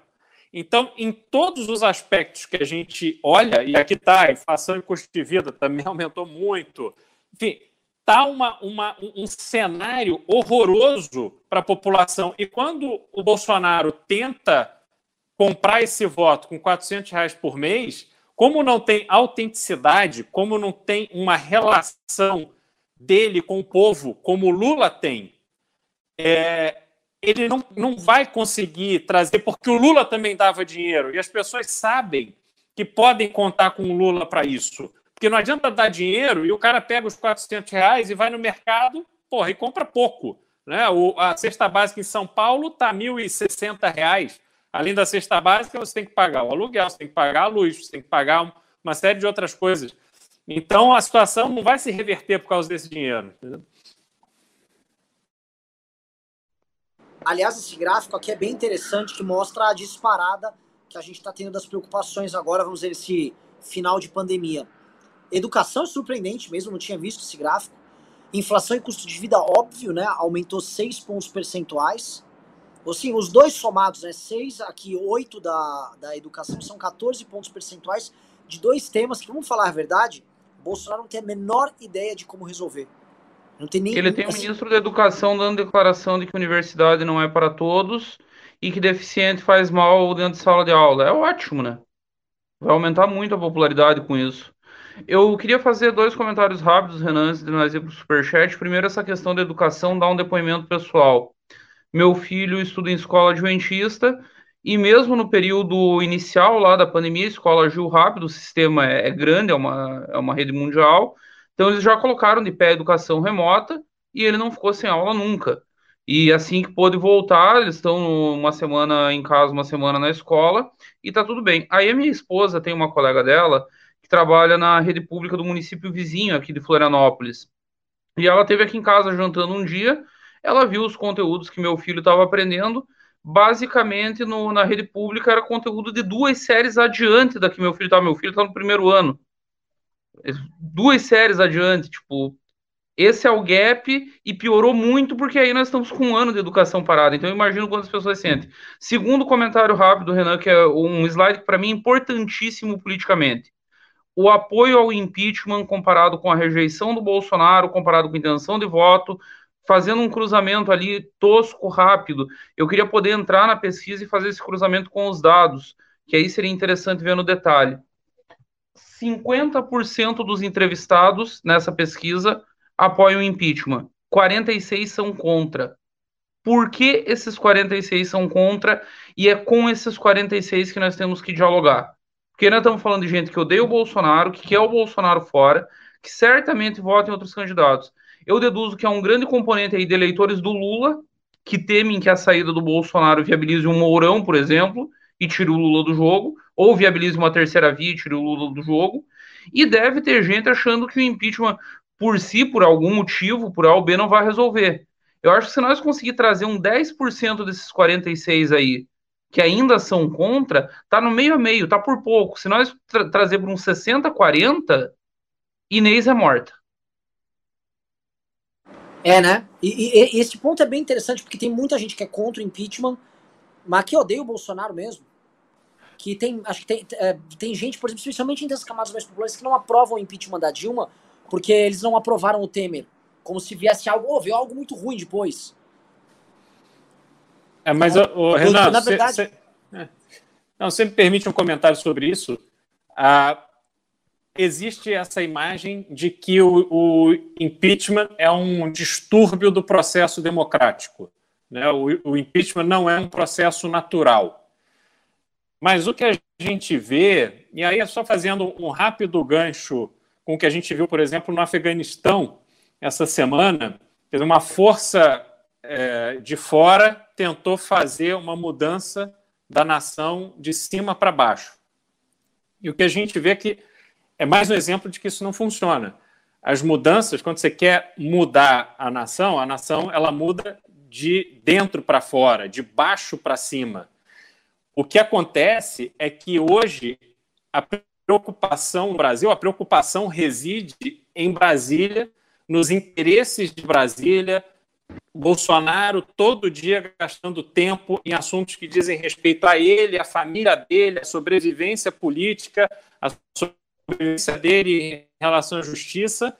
E aí as pessoas percebem que aquele líder não está mais ali no interesse delas, está querendo, elas se sentem manipuladas, elas se sentem desatendidas. E o impeachment, na verdade, ele é o instrumento, é a ferramenta que a gente tem para fazer essas correções. Então, a gente vive numa democracia, a gente tem eleições livres e a nossa Constituição nos garante instrumentos para corrigir. Então, é, é, eu não concordo com quem vê o impeachment como um processo de distúrbio. Na verdade, ele é um processo de correção e é bom que a gente aprenda a usá-lo da forma com que nos dê uma, uma certeza de que a nossa democracia vai evoluir e que os nossos políticos vão amadurecer. Não é a nossa política, não é a nossa democracia que precisa amadurecer, são os nossos políticos. Porque as pessoas têm que entender que quando elas chegam na presidência da, da República, elas têm que ter um plano muito claro e objetivo para desenvolver o Brasil no sentido de melhorar a vida das pessoas. De dar oportunidade, de desenvolver a base da população brasileira. Não adianta você chegar lá e ficar fechado ali dentro do palácio, comendo croquete, jogando videogame, mandando mensagem de WhatsApp. Isso não vai voltar a acontecer. A tendência é essa. Eu acho só fazer uma autocrítica.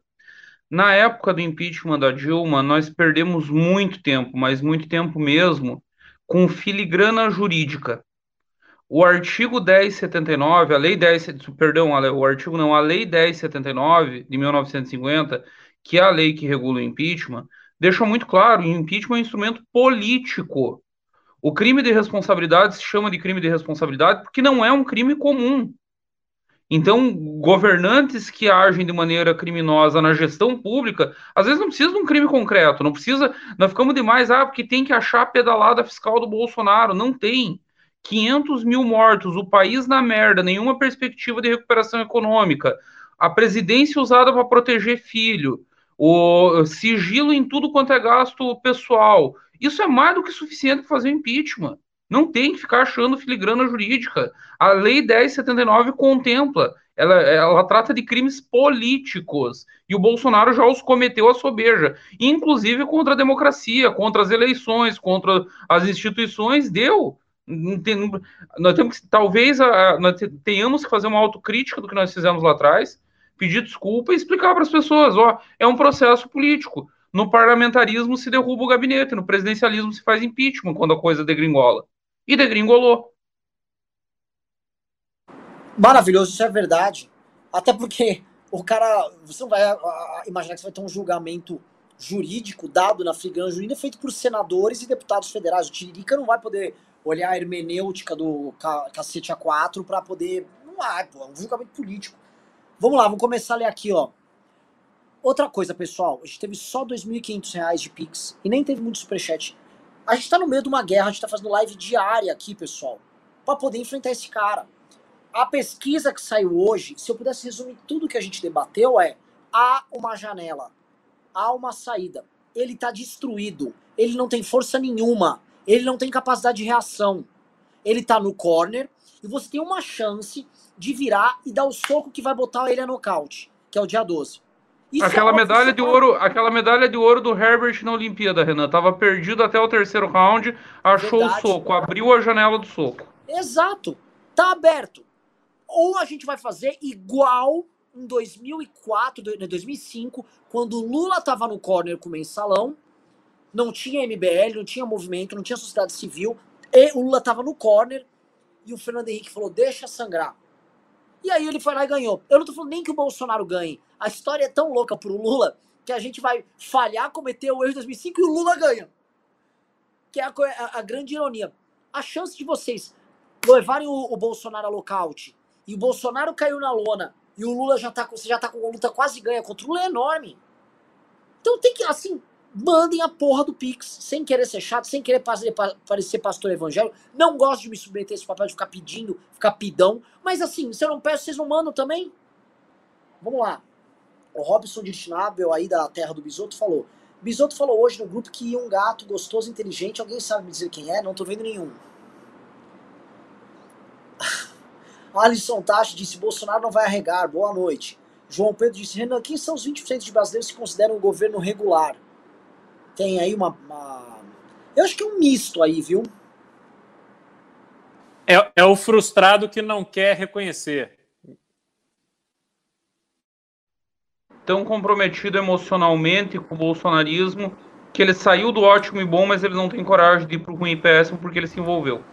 Eu tô vendo muito disso. Posso imaginar, olha, é que eu não tenho essa pesquisa aberta, né? Aliás, Bisoto, uma pergunta: você tem pesquisas, tem acesso a pesquisas abertas aí em Santa Catarina, daí do estado? Como é que está o Bolsonaro em aprovação no Estado? Como é que está quebrado por faixa etária? Se ele vai bem com jovens aí, ou se está queimando com jovem geral, com grandes centros urbanos? Como é que está? Então, Renan, continua muito alto, para mais de 50%, inclusive de intenção de voto. Vários institutos, não é um só, vários. E ele quebra um pouco aqui na Grande Florianópolis e alguma coisinha em algumas cidades um pouquinho de, de, de porte médio, até grande aqui para o estado. Uma pouca coisa. No Florianópolis é o único, a única que despinta um pouco do estado. o resto do estado continua a, o forte Apache, não, não mexe. Não é à toa 10 visitas para um estado que populacionalmente não tem peso para isso, né? Eu adoro, um aspecto... eu queria que o presidente vivesse aqui. Mas é. 10 visitas no estado com 6 milhões de habitantes, que é o tamanho do Rio de Janeiro, a cidade, sozinha, não, né? Agora, Bisotto, vê, se, se eu estou errado. Acho que o, o, Santa Catarina é um estado muito industrializado e os industriais estão apoiando o Bolsonaro em troca de benefícios que eles estão recebendo. Então, vejo ali a, a, a obra da duplicação da 460, que tem, pô, sei lá, 20 anos que estão fazendo aquilo ou mais, que é uma vergonha ali de Blumenau até Navegante. Aquilo começou a andar. Então, as pessoas veem que, pelo menos, o, o, eles estão batendo maluco, mas o maluco está indo aí, está mandando dinheiro e as coisas estão acontecendo no interesse deles. É, é, uma, é uma troca. Que eu, é essa a minha não, leitura, que isso é. em algum momento vai se romper. Não, essa troca não existe, Beraldo, é irracional. Você está analisando racionalmente. Você falou da BR-470, teve uma audiência no Senado hoje, promovida pela Comissão de Infraestrutura. O presidente da comissão é o senador Dário Berger, aqui de Santa Catarina. E aí eles fizeram uma audiência pública. Olha o absurdo da coisa o, o Estado decidiu pagar pela obra, para fazer a obra andar. E o governo aí arrumou outros empecilhos. Não tem obra federal andando no Estado, Beraldo. A, obra da 470 tá parada. O Estado botou 200 milhões de reais do Tesouro, do Tesouro Catarinense, na mão do, do Tarciso e teve que fazer uma reunião hoje na Comissão de Infraestrutura pedindo, olha, pelo amor de Deus, querido, faz a obra, porque não estava andando. Aí entrou o, Jorge, o senador Jorginho Melo no meio-campo, que quer ser o, o, candidato Bolsonaro aqui ano que vem, e deu um jeito de paralisar a obra porque ele não quer que o governador atual inaugure. É umas Aí coisas bizarras. É, é, insano, é insano. Não, é, é assim, ó. Eu, nós poderíamos falar horas sobre isso, mas vou dar bem rapidamente. O maior partido nazista em número de filiados fora da Alemanha foi o daqui. O proporcionalmente movimento integralista daqui era o maior do Brasil. Nós temos um histórico de nazifascismo no Estado. E isso está pesando nesse apoio cego ao Bolsonaro é preciso reconhecer. Bom, vamos lá. Uh, cadê o Pimba aqui? Uh, o Esperança 22 disse: Não consigo entender como vocês chamam o Bolsonaro de genocida, mas fazem manifestação no momento em que vivemos. Enfim, hipocrisia do MB Lixo. Hipocrisia do MB Lixo. A manifestação está ocorrendo agora que foi tudo liberado, seu imbecil. A Flaísa disse: Gustavo MC, avisa que vai rimar de novo no sábado. Michel Fala disse: Salvo Reinaldo Azevedo, o cara é bom. Um dia sem áudio via Vão disse: Viram um Rigoni no Flow? Parecia até um bondão do novo. Se é difícil convencer até um cara de centro-esquerda a votar pelo impeachment, como eu comecei então? Ô Rigoni! Ô Rigoni! Gente, o Rigoni só é um cara boa praça que foi bancado por grandes empresários, gente. O Rigoni não tem coragem de bosta nenhuma. Ficar acreditando no Rigoni é igual acreditar no, na coragem do partido. Sério que vocês estão em pleno de 2021 acreditando, ó, oh, o Rigoni vai ter coragem. Você acha que a gente não chamou o Rigoni para participar do ato pelo impeachment em Brasília? Por que, que será que ele não participou?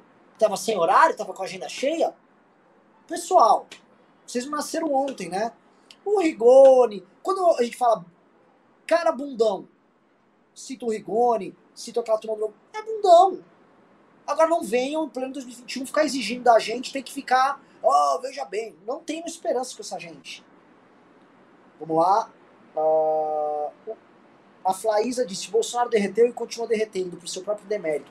Não tenho medo do sucesso de um golpe, mas do caos possivelmente sangrento resultante das investidas do presidente Vocês acham que tem perigo? Bisoto, traz aí, Beraldo, vocês dois aí. Tem perigo. Tem perigo, o perigo é muito real.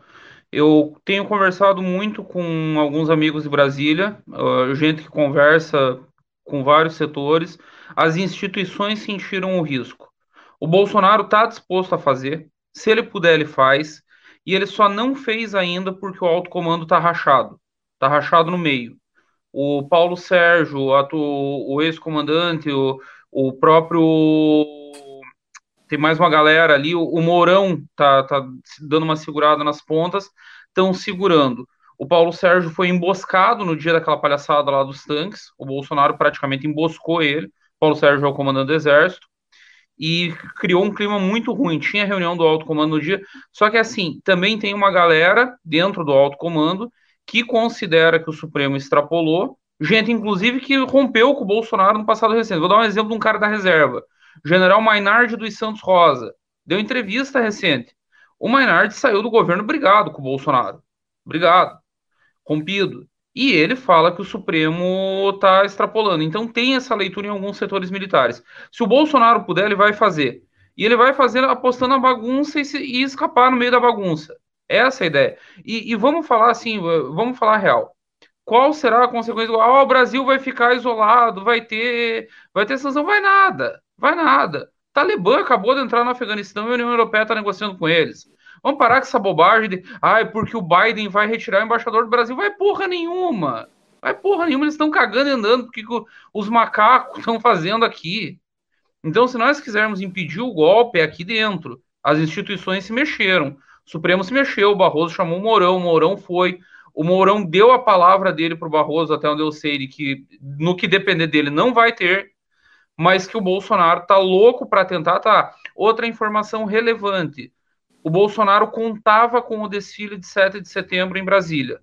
Contava muito. O plano era aquela manifestação jeca do Sérgio Reis chegar lá, com caminhoneiros, com não sei o quê, e a multidão em volta dos tanques, das armas, e vamos até o Forte Apache, que é o nosso quartel-general, e vamos forçar o golpe. E ali aconteceu o golpe. O Paulo Sérgio abortou. O Paulo Sérgio disse que não ia botar as tropas para marchar, e aí o Braga Neto se obrigou a recuar. O Braga Neto é golpista, apoia o golpe. Se dependesse do Braga Neto, haveria golpe. Então, se tem Braga Neto, tem Heleno, tem muitos da reserva, inclusive da reserva recente, e um alto comando rachado. O racha pode pender para o nosso lado se nós pressionar, se for para a rua, se as instituições agirem, mas que tem um risco real de golpe, não é uma mera divagação, não é só um sonho, existe. É, ele está posto. Besoto, eu só acho o seguinte: o Bolsonaro ele é um debilóide empoderado. Ele não é um líder nem de perto capaz de organizar um grupo do Exército, da Marinha e da Aeronáutica para viabilizar um golpe, para fechar o Congresso, para tirar os ministros do Supremo. Primeiro, que ele vai ter um problema com o próprio Centrão. O que, que ele vai fazer com o Congresso? Né? Ele vai. O que, que ele vai, vai fechar o Congresso? E o Centrão vai fazer o quê? Né? Eles vivem daquilo, aquilo é o negócio deles. Aí ele vai afastar os ministros e, e todo, todo mundo que está ali, quer dizer, operacionalmente, o que, que vai acontecer? Aí, se você tem um, uma, um, um grupo golpista que sequer consegue convencer o Exército de fazer o desfile de 7 de setembro, a gente, no máximo, vai ter um, um traque. Entendeu? Porque isso não se sustenta. Eu não vejo como. Eu acho que é um enredo de gente doida que está perdendo tempo. Quer dizer, General Heleno está fazendo ali beijando a mão de Bolsonaro? Entendeu? Um Hellis capitão imbecil, passou 28 anos enriquecendo, enriquecendo os filhos, enquanto ele estava lá dando dura no exército. Pô, não faz sentido isso. O, o Heleno Beraldo, ele foi, ele era chefe de gabinete do Silvio Frota, quando o Silvio Frota tentou dar um golpe em Ernesto Geisel em 77, 78.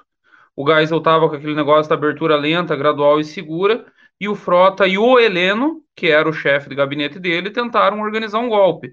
Só que tinha Ernesto Geisel e o Geisel era muito mais safo do que o próprio Mourão. Tinha Geisel, tinha Golberia, era uma turma de outro nível.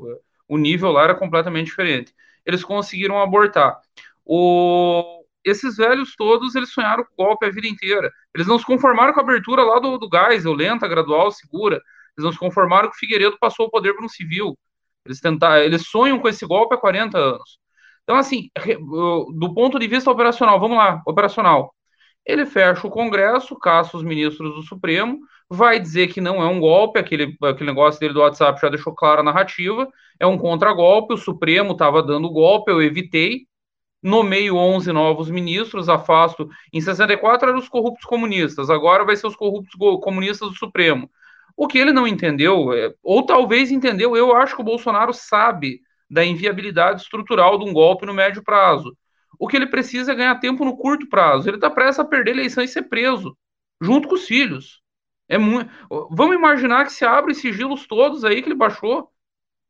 O, o, cartão é coisa de milhões do ano passado, cartão corporativo. Nós não, nós não puxamos nem o, a pontinha do fio do que essa gente fez com o país.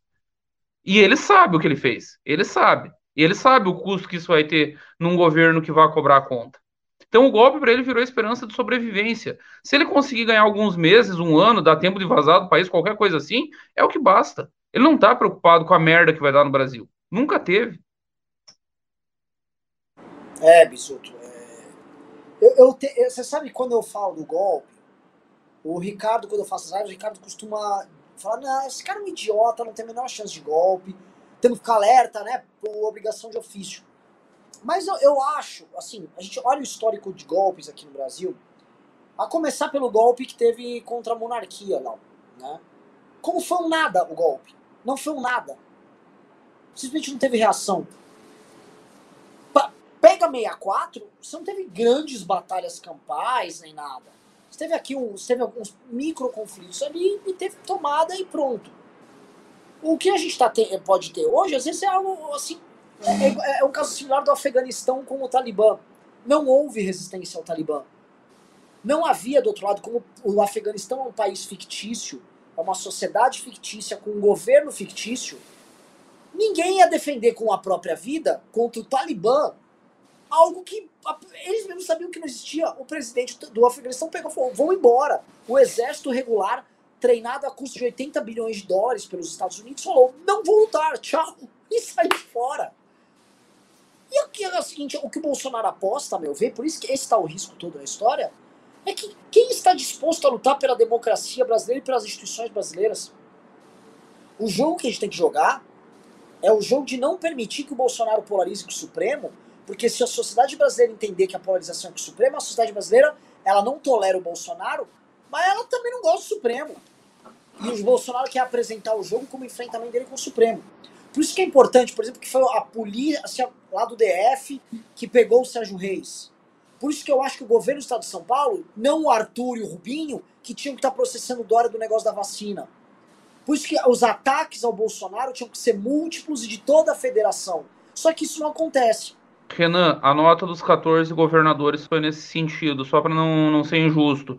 Os 14 que assinaram aquela nota tem um trecho que eles dão a entender que eles vão inclusive usar as polícias estaduais caso o Bolsonaro cruze a linha.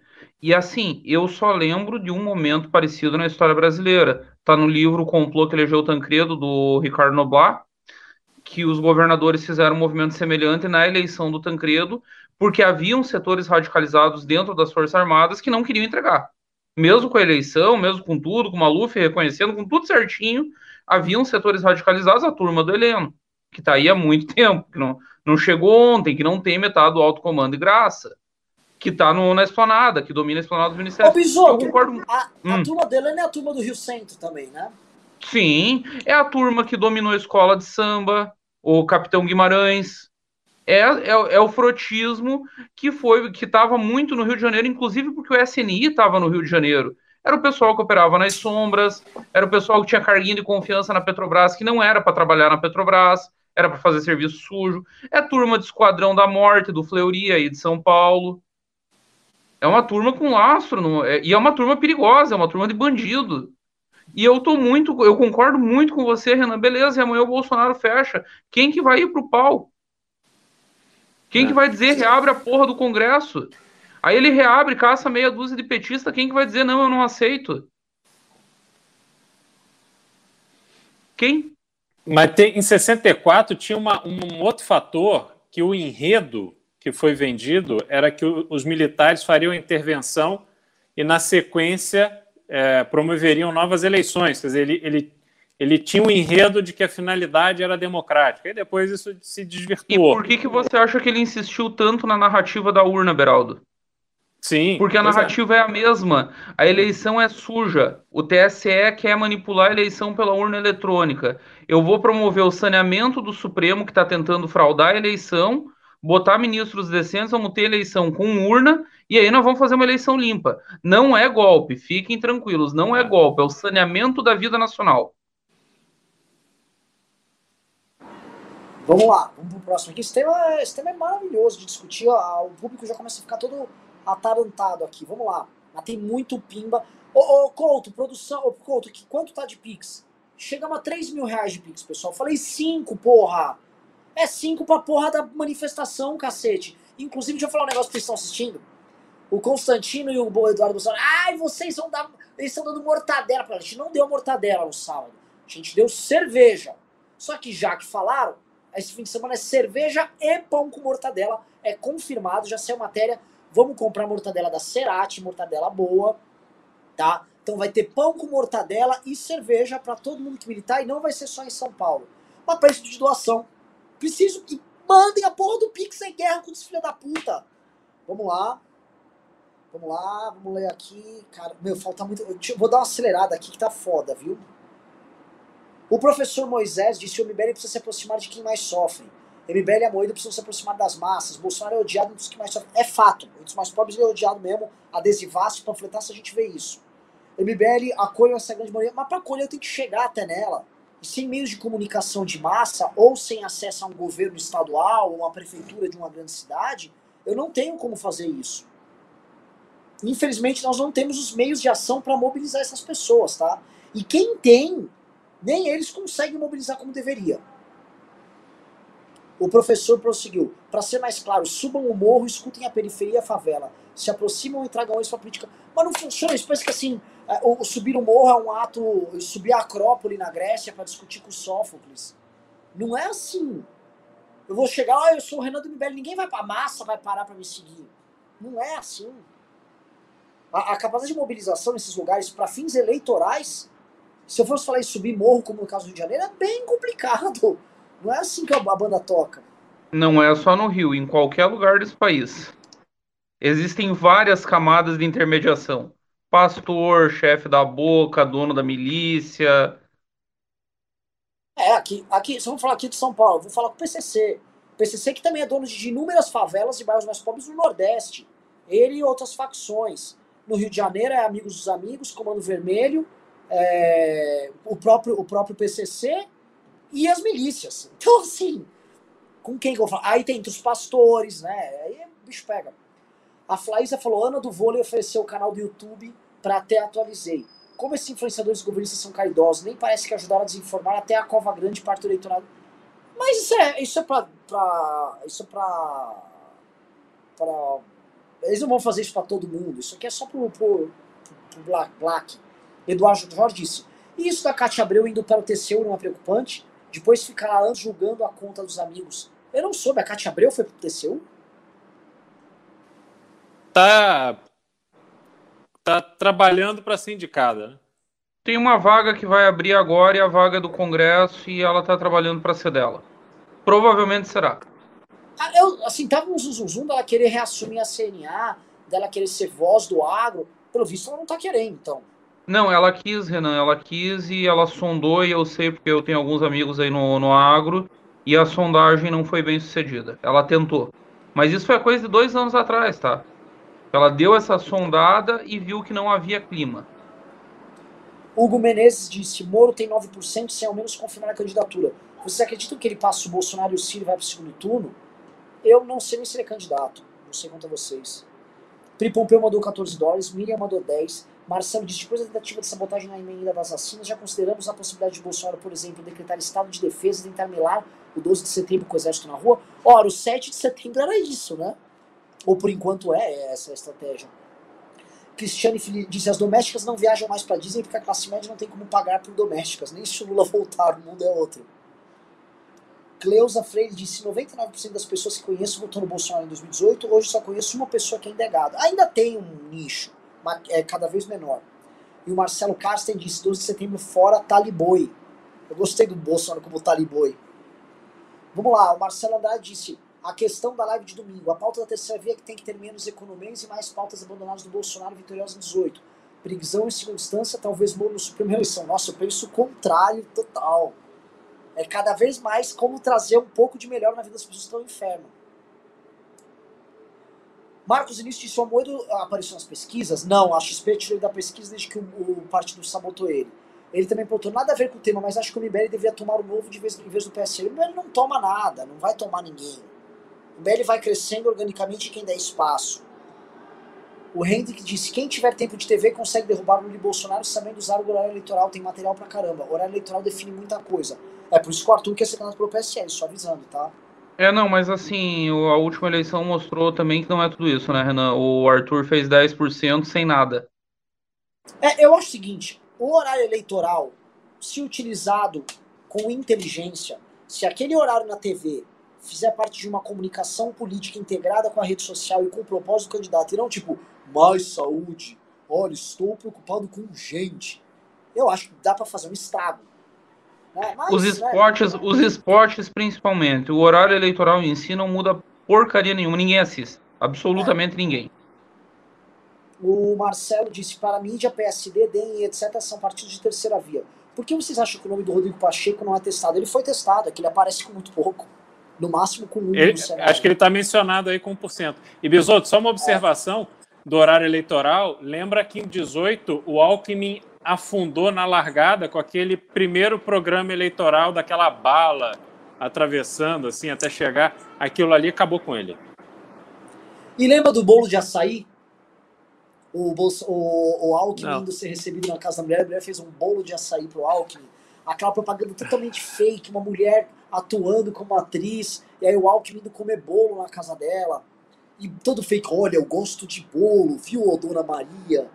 E sabe aquela Dona Maria que é uma, ela não é uma pessoa, ela é uma ideia, a Dona Maria, né? Ela é um conceito sociológico. A Dona Maria enquanto representação da mulher sofrida brasileira, que cuida da casa dela, né? Ela é um arquétipo. É foda. Isso é foi tão arquetípico a Dona Maria quanto a favela cenográfica do Serra em 2010. Vocês vão lembrar disso aí. Sim, exatamente. Bem rapidão, uma historinha da eleição de 94. O real já tinha sido lançado, já tinha sido feita a conversão do RV para moeda, estava circulando as pessoas comendo frango a um real, o, o, hype da época, o frango a um real o quilo. E o Fernando Henrique não saía de 17. 42 a 17 para o Lula, tipo, faltando três meses para a eleição. Em desespero de causa, os tucanos chamaram James Carville, que era o consultor do Clinton. O Carville desceu aqui no, em São Paulo com uma loira monumental do lado, uns 20 anos mais nova do que ele, e foi para a reunião. Queriam mostrar pesquisa, um monte de coisa, ele mandou enfiar tudo no rabo, disse que não queria ver nada. Aí disse, tá, me conta aqui, como é que é o nosso candidato?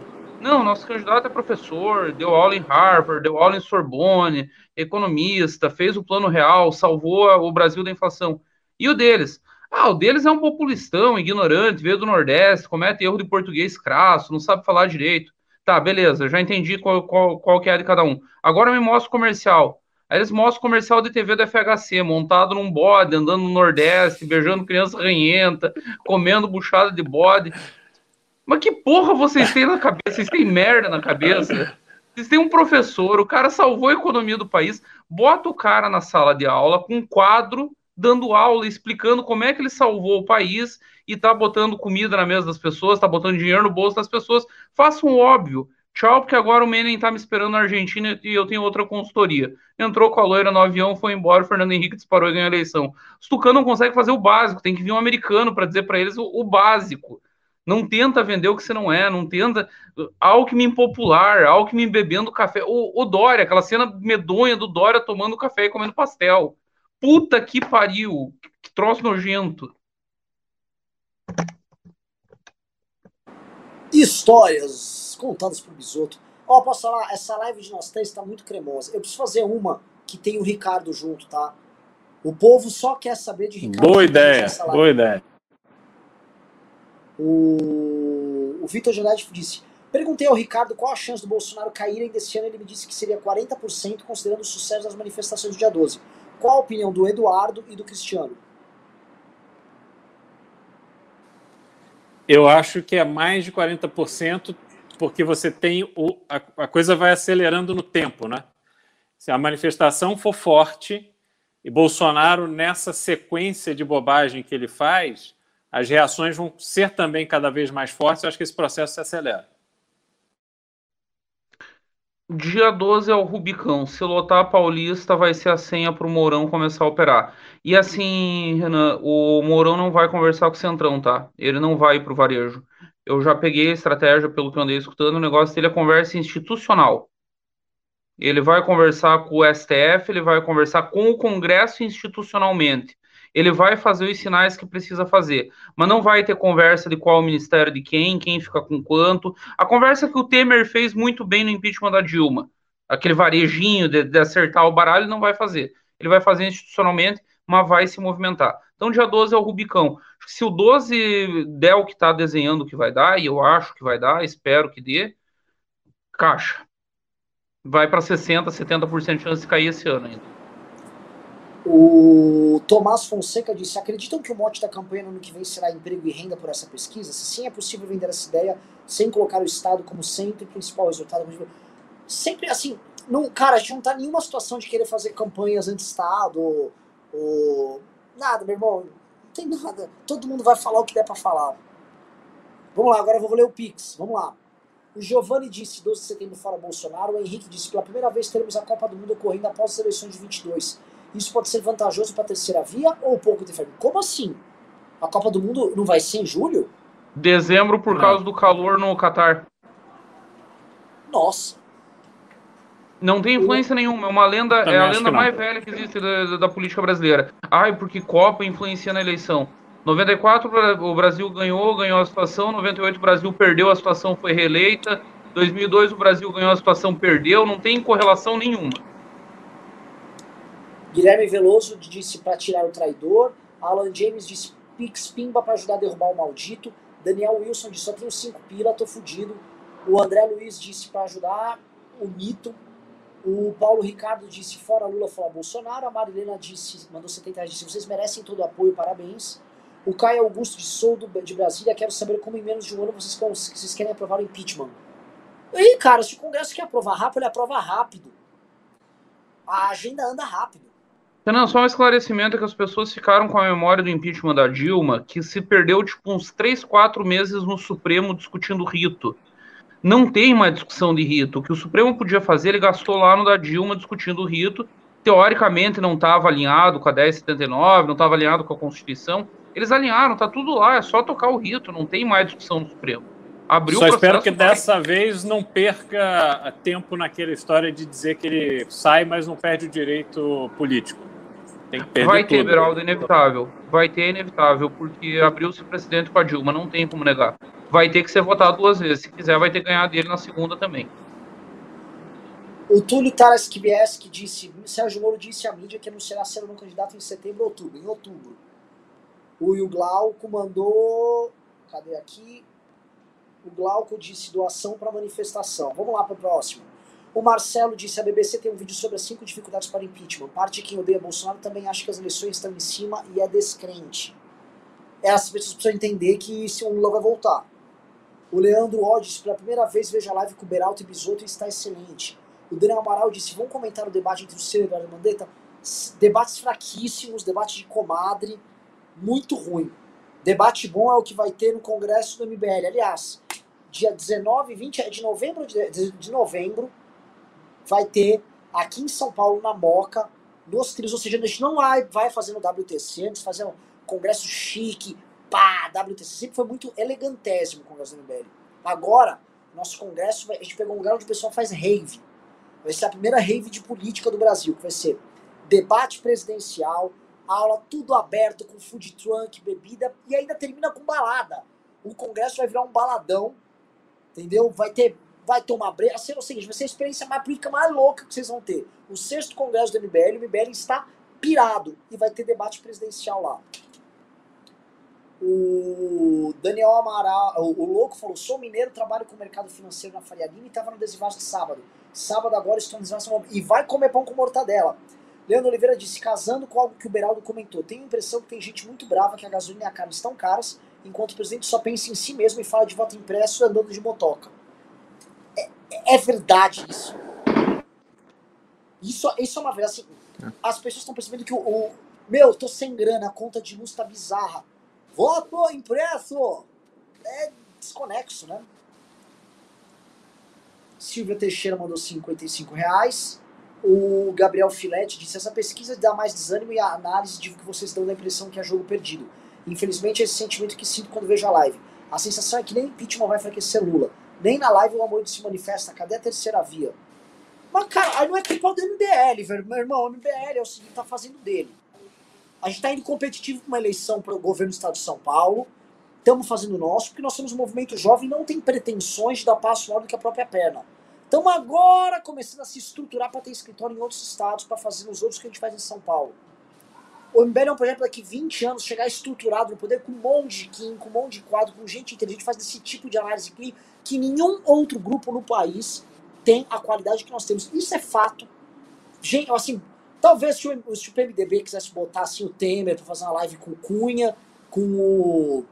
com puta, aquele que foi o ministro do Temer, ministro da Casa Civil, não, o Eliseu. O Eliseu Padilha.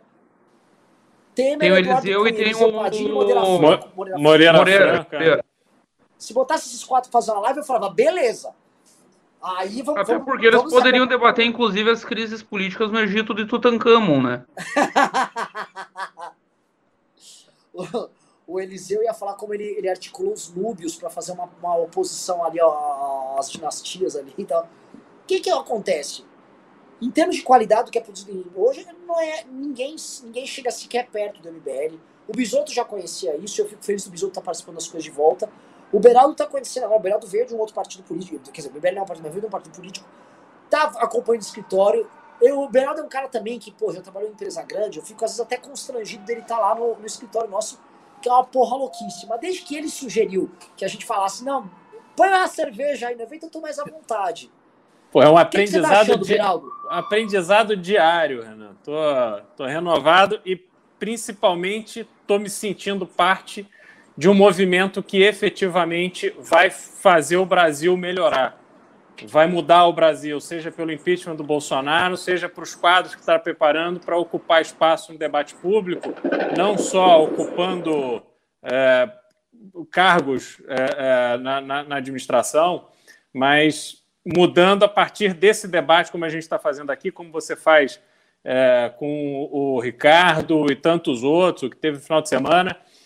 Isso é que vai fazer com que as pessoas tenham consciência do papel delas na democracia e da responsabilidade que elas têm em relação à condição do Brasil.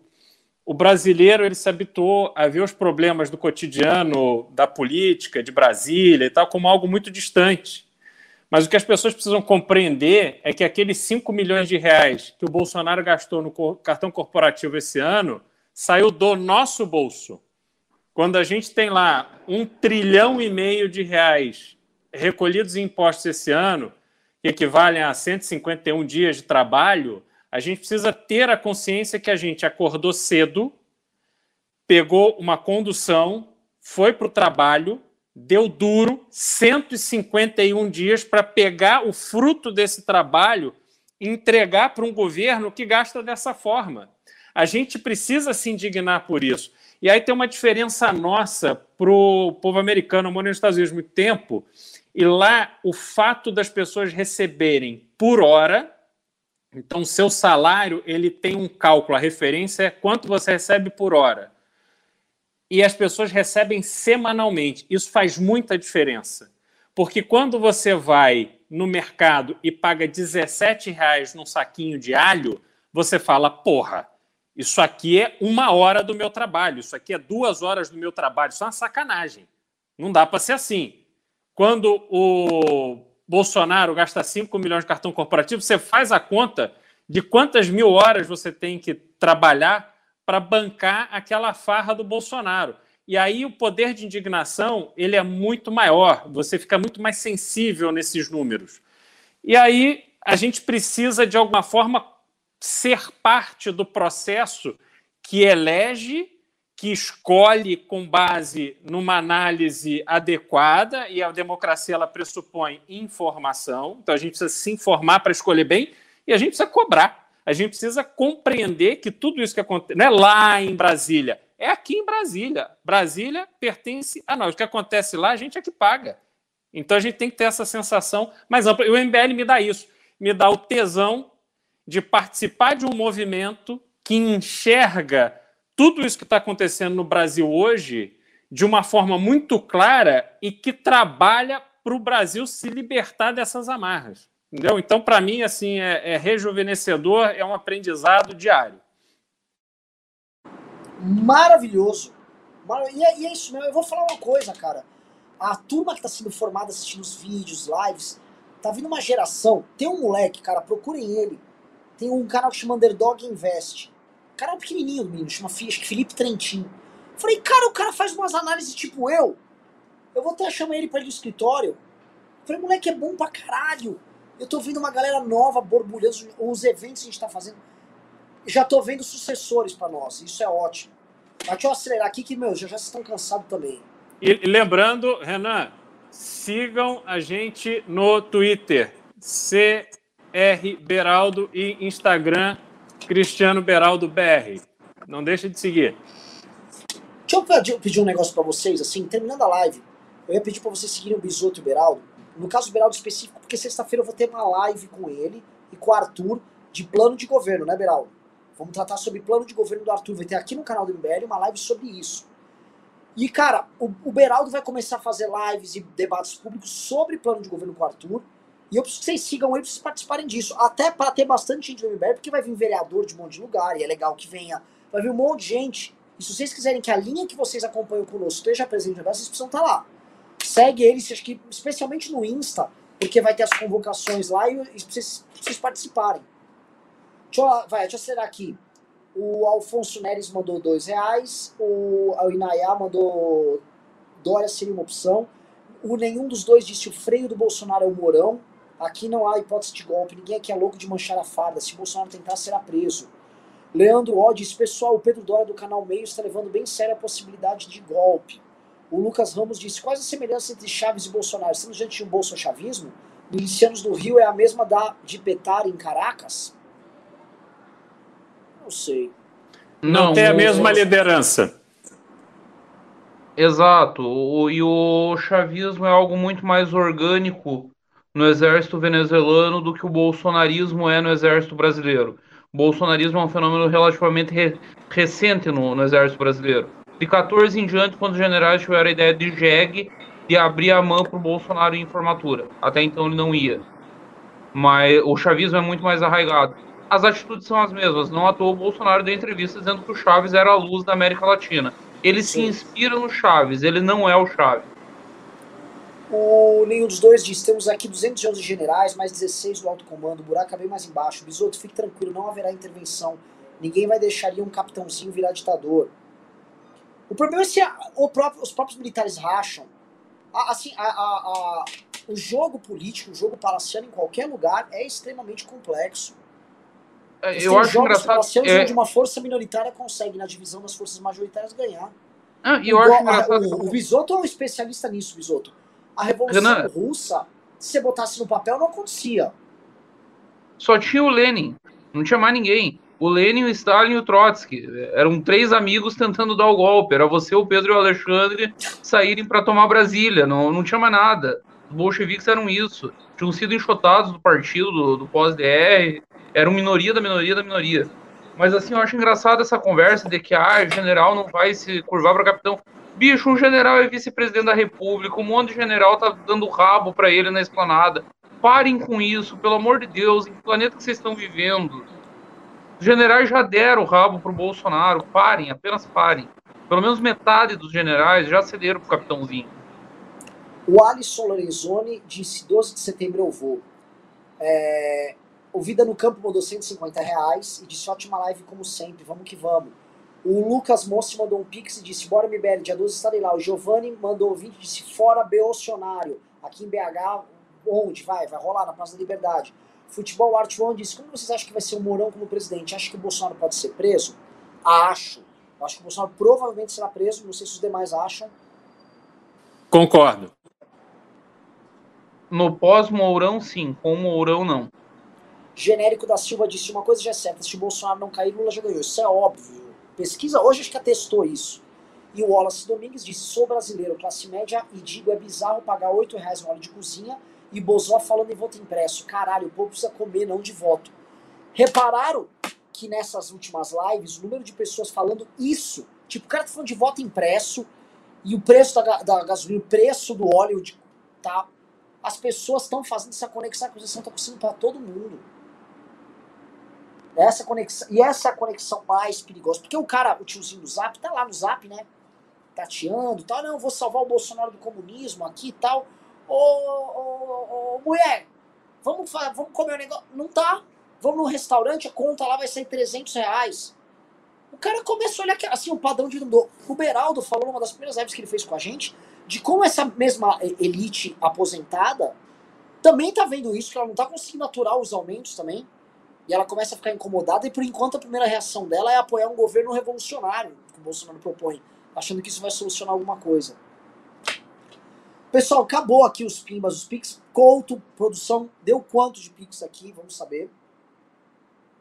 Vamos ver se nós batemos. Acho que não batemos a meta, mas vamos ver aqui. Couto sumiu, será que ele morreu? 3.600 reais aqui mais os pimbas. É o seguinte, pessoal, foram duas horas de live, live magnífica. Novamente, é, eu volto a ficar feliz, eu falo publicamente aqui o que eu falei outro dia, é, tá? É, é, muito difícil eu trazer as lives do MBL pessoas de fora, porque a maior parte das vezes o público não aceita. O público do MBL é chato, o pessoal que tá aqui tá assistindo é chato pra caramba, entendeu? Aprenderam a gostar do Ricardo, se islamizaram, estão com o nosso Talibã ali, e gostaram e tá. E o Ricardo caiu no gosto da galera, porque a galera do Amber News, ela é muito chata. Se a galera vem com análise bosta, o pessoal diminui a audiência, sai fora, briga, vem me xingar no Instagram. E vocês dois se firmaram muito rápido aqui no programa. Eu fico super feliz. Eu já conheci o Bisoto, que a gente já fez news junto em 2018. O Beraldo estreou aqui a queima-roupa e foi super bem, o público tá gostando. E vamos ter, assim, ó, eu, eu tava combinando de manter a live diária até a, o fim da manifestação, mas eu ouso dizer que a gente vai manter enquanto aguentar. Dá um trabalho, porque eu tô fazendo todos os dias da semana. Não tô aguentando, que é, mas toma, vamos, vamos, vamos, até onde dá. O problema ainda é que tem um pouco de Renan dependência. A galera da live veio muito, ah, o Renan tá aí, eu preciso de gente que rosteie que não seja eu.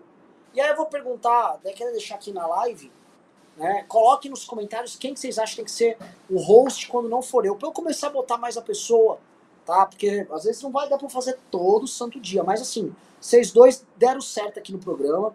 Peço pra galera, por favor, seguir vocês no Insta e no Twitter e façam os seus respectivos merchants.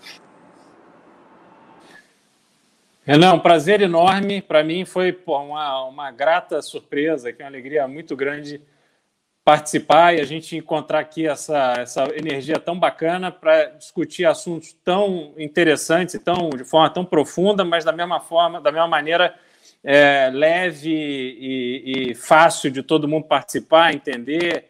Então, estamos juntos aí e vamos até cair o Bolsonaro, porque é assim que o Brasil vai se livrar dessas amarras e vai voltar a dar certo.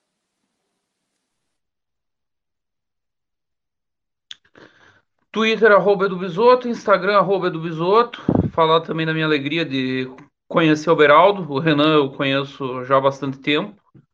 Estradinha aí juntos. E eu gosto, o Renan falou que o público do MBL News é chato, eu sou chato, eu gosto de gente com conteúdo. Por isso foi um prazer enorme conhecer o Beraldo. Não gosto de lacração, não gosto de frasinha feita. E o Beraldo é muito conteúdo, isso é muito bom. O, ainda no Merchan, preciso falar da manifestação aqui em Floripa, Renan. Os meninos ousaram, eu tinha dúvidas sobre fazer manifestação aqui, falei no grupo, inclusive, mas vai ter manifestação dia 12 em Floripa, na Praça 15 de Novembro, a famosa Praça da Figueira, em frente à Catedral. Então, o pessoal pediu para fazer uma, um convite aí, quem for de Floripa, vai na manifestação. Será pela. Você acha que dá boa manifestação aí? Pergunto. Sinceramente, Sinceramente, Renan. Para os outros lugares ou fecha só São Paulo, Rio, Brasil e DF? Né? Brasil eu acho que fecha só São Paulo, Rio, Brasil e DF. Eu não tenho fé nenhuma de que vá dar grande aqui. O, o grande antibolsonarismo de Florianópolis é de esquerda. Não irá em manifestação nossa. É, é por isso que a gente não está chamando no Nordeste. Porque no Nordeste, assim, a rejeição de Bolsonaro é monumental. Mas o nenhum nem outro é muito pequeno. Né? Mas, mas respeito à ousadia dos moleques, eu acho que se aprende lutando, apanhando, batendo. De tudo quanto é jeito. Eu acho que e, foi, é bonito. Eu vou falar um negócio. Essa cara de pau da molecada que tá arriscando fazer nos outros lugares é para fazer. É para afrontar a gente. Que fala, René, eu quero fazer, vou fazer. E luta, cara. Porque surge. Às vezes você detona algo que né, a, a, a ciência, as ciências humanas são ciências humanas, não são ciências exatas. Às vezes você detona algo que as pesquisas não captam. O evento que o Alexandre criou no dia seguinte, horas depois da Dilma ser anunciada presidente reeleita em 2014, sem Sim. nenhuma pretensão, brincando no Facebook. Quantas mil pessoas, Renan? Pois é. 600 mil confirmaram? É, é. Bombou assim. Então, assim, são coisas que acontecem e que. Entendeu? A gente tem que trabalhar o imponderável. Em resumo, é isso. Duas horas, programaço. Bisoto, parabéns. Beraldo, parabéns. Tamo junto, vamos que vamos. Valeu, galera. Boa noite.